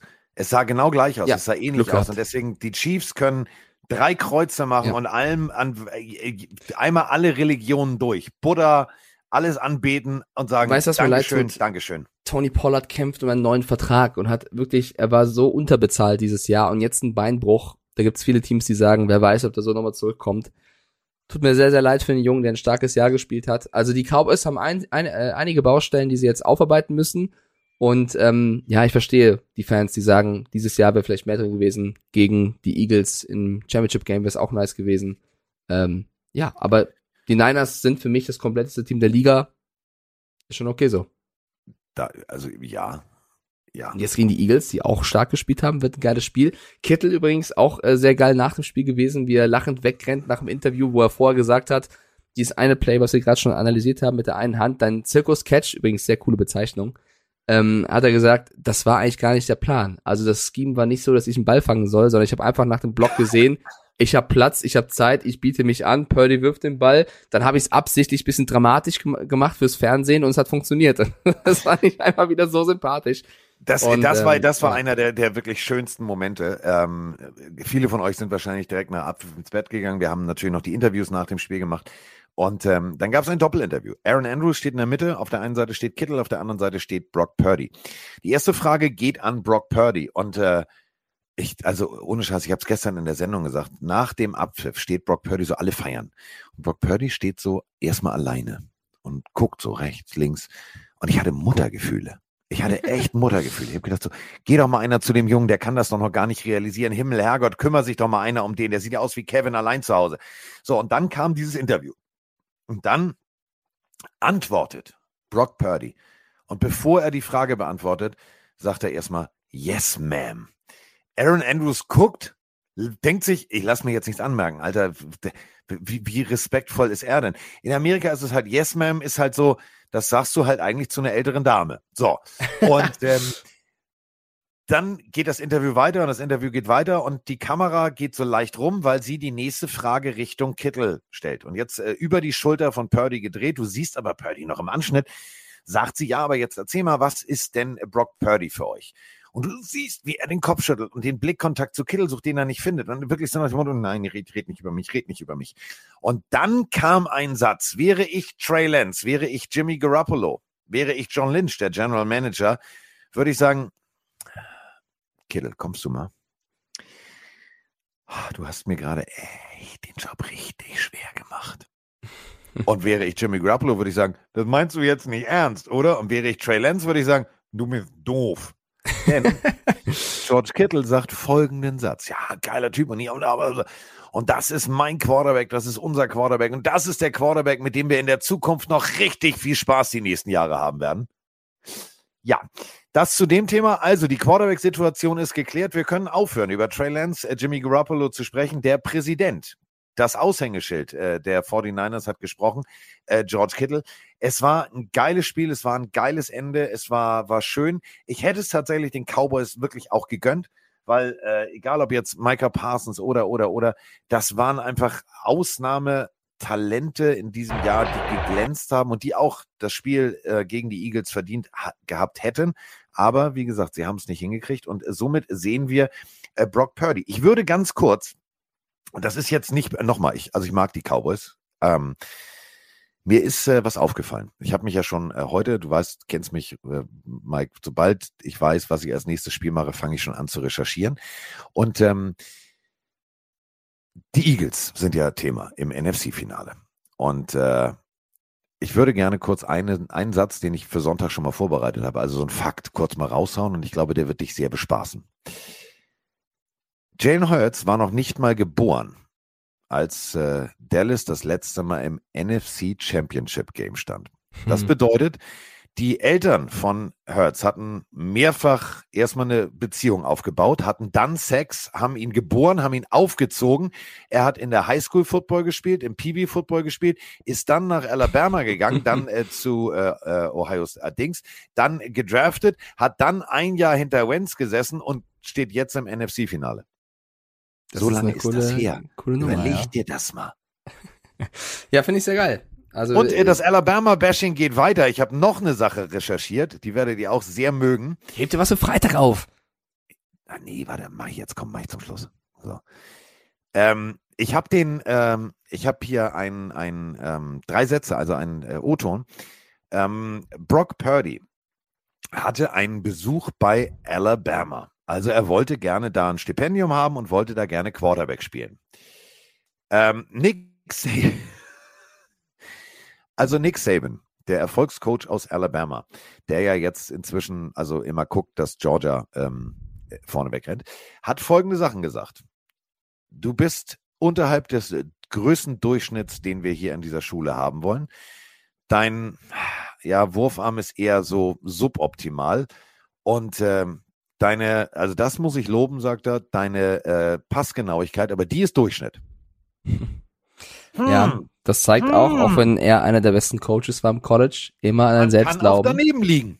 Nicht, äh, genau. Ich, ich finde auch geil, wir haben ja jetzt dann auch Purdy gegen Hurts. Da gab es mal ein legendäres College-Spiel im 2019.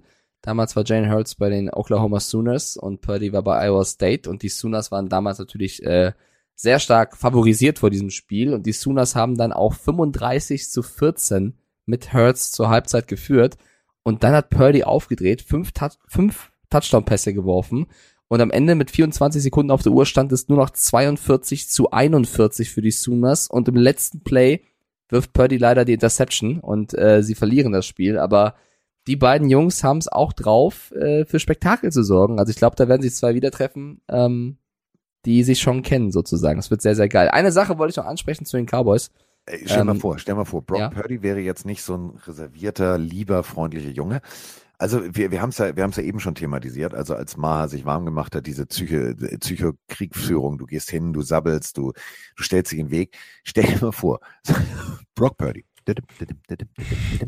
So, geht komplett vom, vom, vom Cointos rüber. Äh, Jane, kommst du mal? Kannst du dich dran erinnern? Du warst mal mit einem echt geilen College-Team. Bei mir, ne? Also wir haben gegeneinander gespielt. Iowa State Cyclones, wirst du dich nicht dran erinnern. Schon, schon nicht so ein gutes Team. Und ähm, ein Punkt hat nur den Sieg ausgemacht. Also ich habe da ein Comeback hingelegt. Jetzt habe ich übrigens ein besseres Team. Ich weiß nicht, ob du die kennst. Die heißen Bosa, Kittel und so. Die sind echt nicht schlecht. Nur, dass es nochmal in deinem Kopf ist. Ähm, damals war es knapp. Ich gehe jetzt wieder rüber, okay? Ich glaube aber, es wird ähnlich wie gegen die Cowboys. Ich glaube, das wird auch ein defensiv äh, geprägtes Spiel. Wir können das am Freitag größer analysieren. Ähm, wird sehr, sehr spannend. Ich wollte nur eine Nummer noch reinnehmen, weil ich es bei Social Media noch gesehen habe. Es ist ein Bild umhergegangen, wo Mike McCarthy die Kamera von einem Kameramann so wegpusht, ja, so wegdrückt und es sieht aus, als wenn er einen Kameramann umwerfen würde.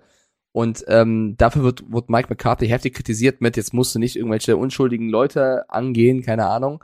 Und da lobe ich kurz Noah Bullard, denn Noah Bullard ist der Kameramann, der ähm, nach dem Spiel sich auf Twitter geäußert hat und gesagt hat, das Foto, was da entstanden ist, wie Mike McCarthy ihn wegpusht, täuscht, hat dann das Footage released und du siehst, wie Mike McCarthy eigentlich nur mit der Hand zur Kamera geht und die Kamera halt so äh, sanft wegmacht, weil er nicht gefilmt werden will. Es war kein Push oder irgendwas, sondern es war einfach nur jetzt nicht. Und der Kameramann sagt das nach dem Spiel, sagt auch, dass trotzdem Mike McCarthy nach dem Spiel zu ihm nochmal hingegangen ist, um sich zu entschuldigen für die Situation, obwohl er eigentlich nur nicht gefilmt werden wollte. Und da finde ich auch Ehre vom Kameramann zu sagen, so war es und nicht so, weil es gibt genügend andere, die daraus dann Spektakel machen für Fame und keine Ahnung was. Ähm, Der Ehrenpillenario. schöne sozusagen. Nebengeschichte bei dem Ja, ganzen. den Zeug. nehmen wir in die Pillenarmee auf. Den, der, der, der, Noah Bullard, einer von uns. Noah Bullard, du bist, du bist jetzt der Ehrenpillenario äh, Ja. dieses äh, Divisional Round Weekends. Sehr schön. Ja. Heidewitzka. War ein langer Schuh. War ein sehr Ja. langer Schuh. Ja. Aber war ein schöner Schuh. Ja, schade, dass wir nicht auf Recording gedrückt haben. Also Ja. die Folge wird es niemals auf Spotify schaffen. War schön. Äh, jetzt nehmen wir aber auf. So, jetzt geht's los. Das war's Warm-up. Äh, So, jetzt seid ihr bereit? auf. Ja. Aber wie durch ich bin, ich Ja, wollte gerade sagen, ich guck mal schnell nach und mach wirklich unser, unser, unser Aufnahmetool auf und wollte gerade gucken, wie lang die Folge ist. Alter, Ja, weißt du, wie durch ich bin? Weißt du, wie durch ich bin? Ich wollte gerade eben auf das Tab klicken von unserem Aufnahmeprogramm und es schließen, weil ich denke, wir nehmen ja eh nicht auf, aber da wärst du ja weg gewesen. Dann hätten wir nicht weiter reden können. Ja, so, also. der Carsten hin? Der ist Ja, weg. ja. Also wir sind beide ein bisschen durch auf jeden Fall. Er zieht es raus, das Mikrofon. Ka- So, das war also unsere schöne Montagsfolge. Ähm, Ja. Wir haben jetzt noch äh, zwei wunderbare? Spiele. Ja, Kann ich jetzt ja. ins Bett? Ähm, ich werde übrigens am Sonntag äh, auch wieder fleißig äh, von, von Twitch aus äh, schauen mit einem React mit Chris von Pete's Meet und das späte Spiel mit Leslie Farbenfuchs, die auch in unserer Fantasy-Liga war, die ja großer Chiefs-Fan ist, die so ein bisschen Bammel hat gegen Joe Burrow und die Bengals und ich kann das verstehen. Also es wird ein äh, spektakuläres Wochenende. Mit zwei es geilen wird vor Spielen. allem kalt in Kansas City. Also da könnten wir tatsächlich den nächsten Snowball erleben. Äh, Philadelphia wird auch nicht warm, aber es wird heiß. Äh, ihr wisst schon warum. Ähm, da gibt's eine Reisegruppe und da habe ich richtig Bock drauf. Also das an. wird, wird, ja.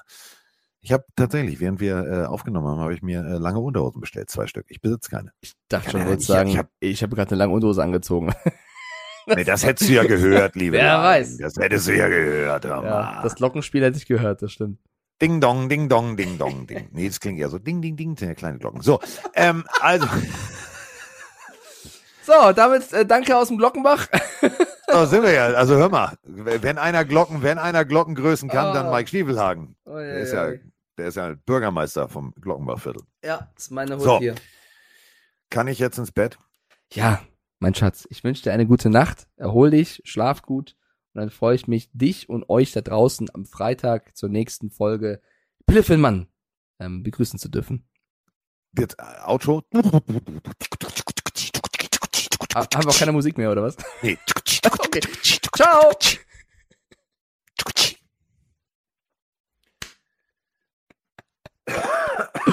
Ja gut, hier setze ich dann den Cut.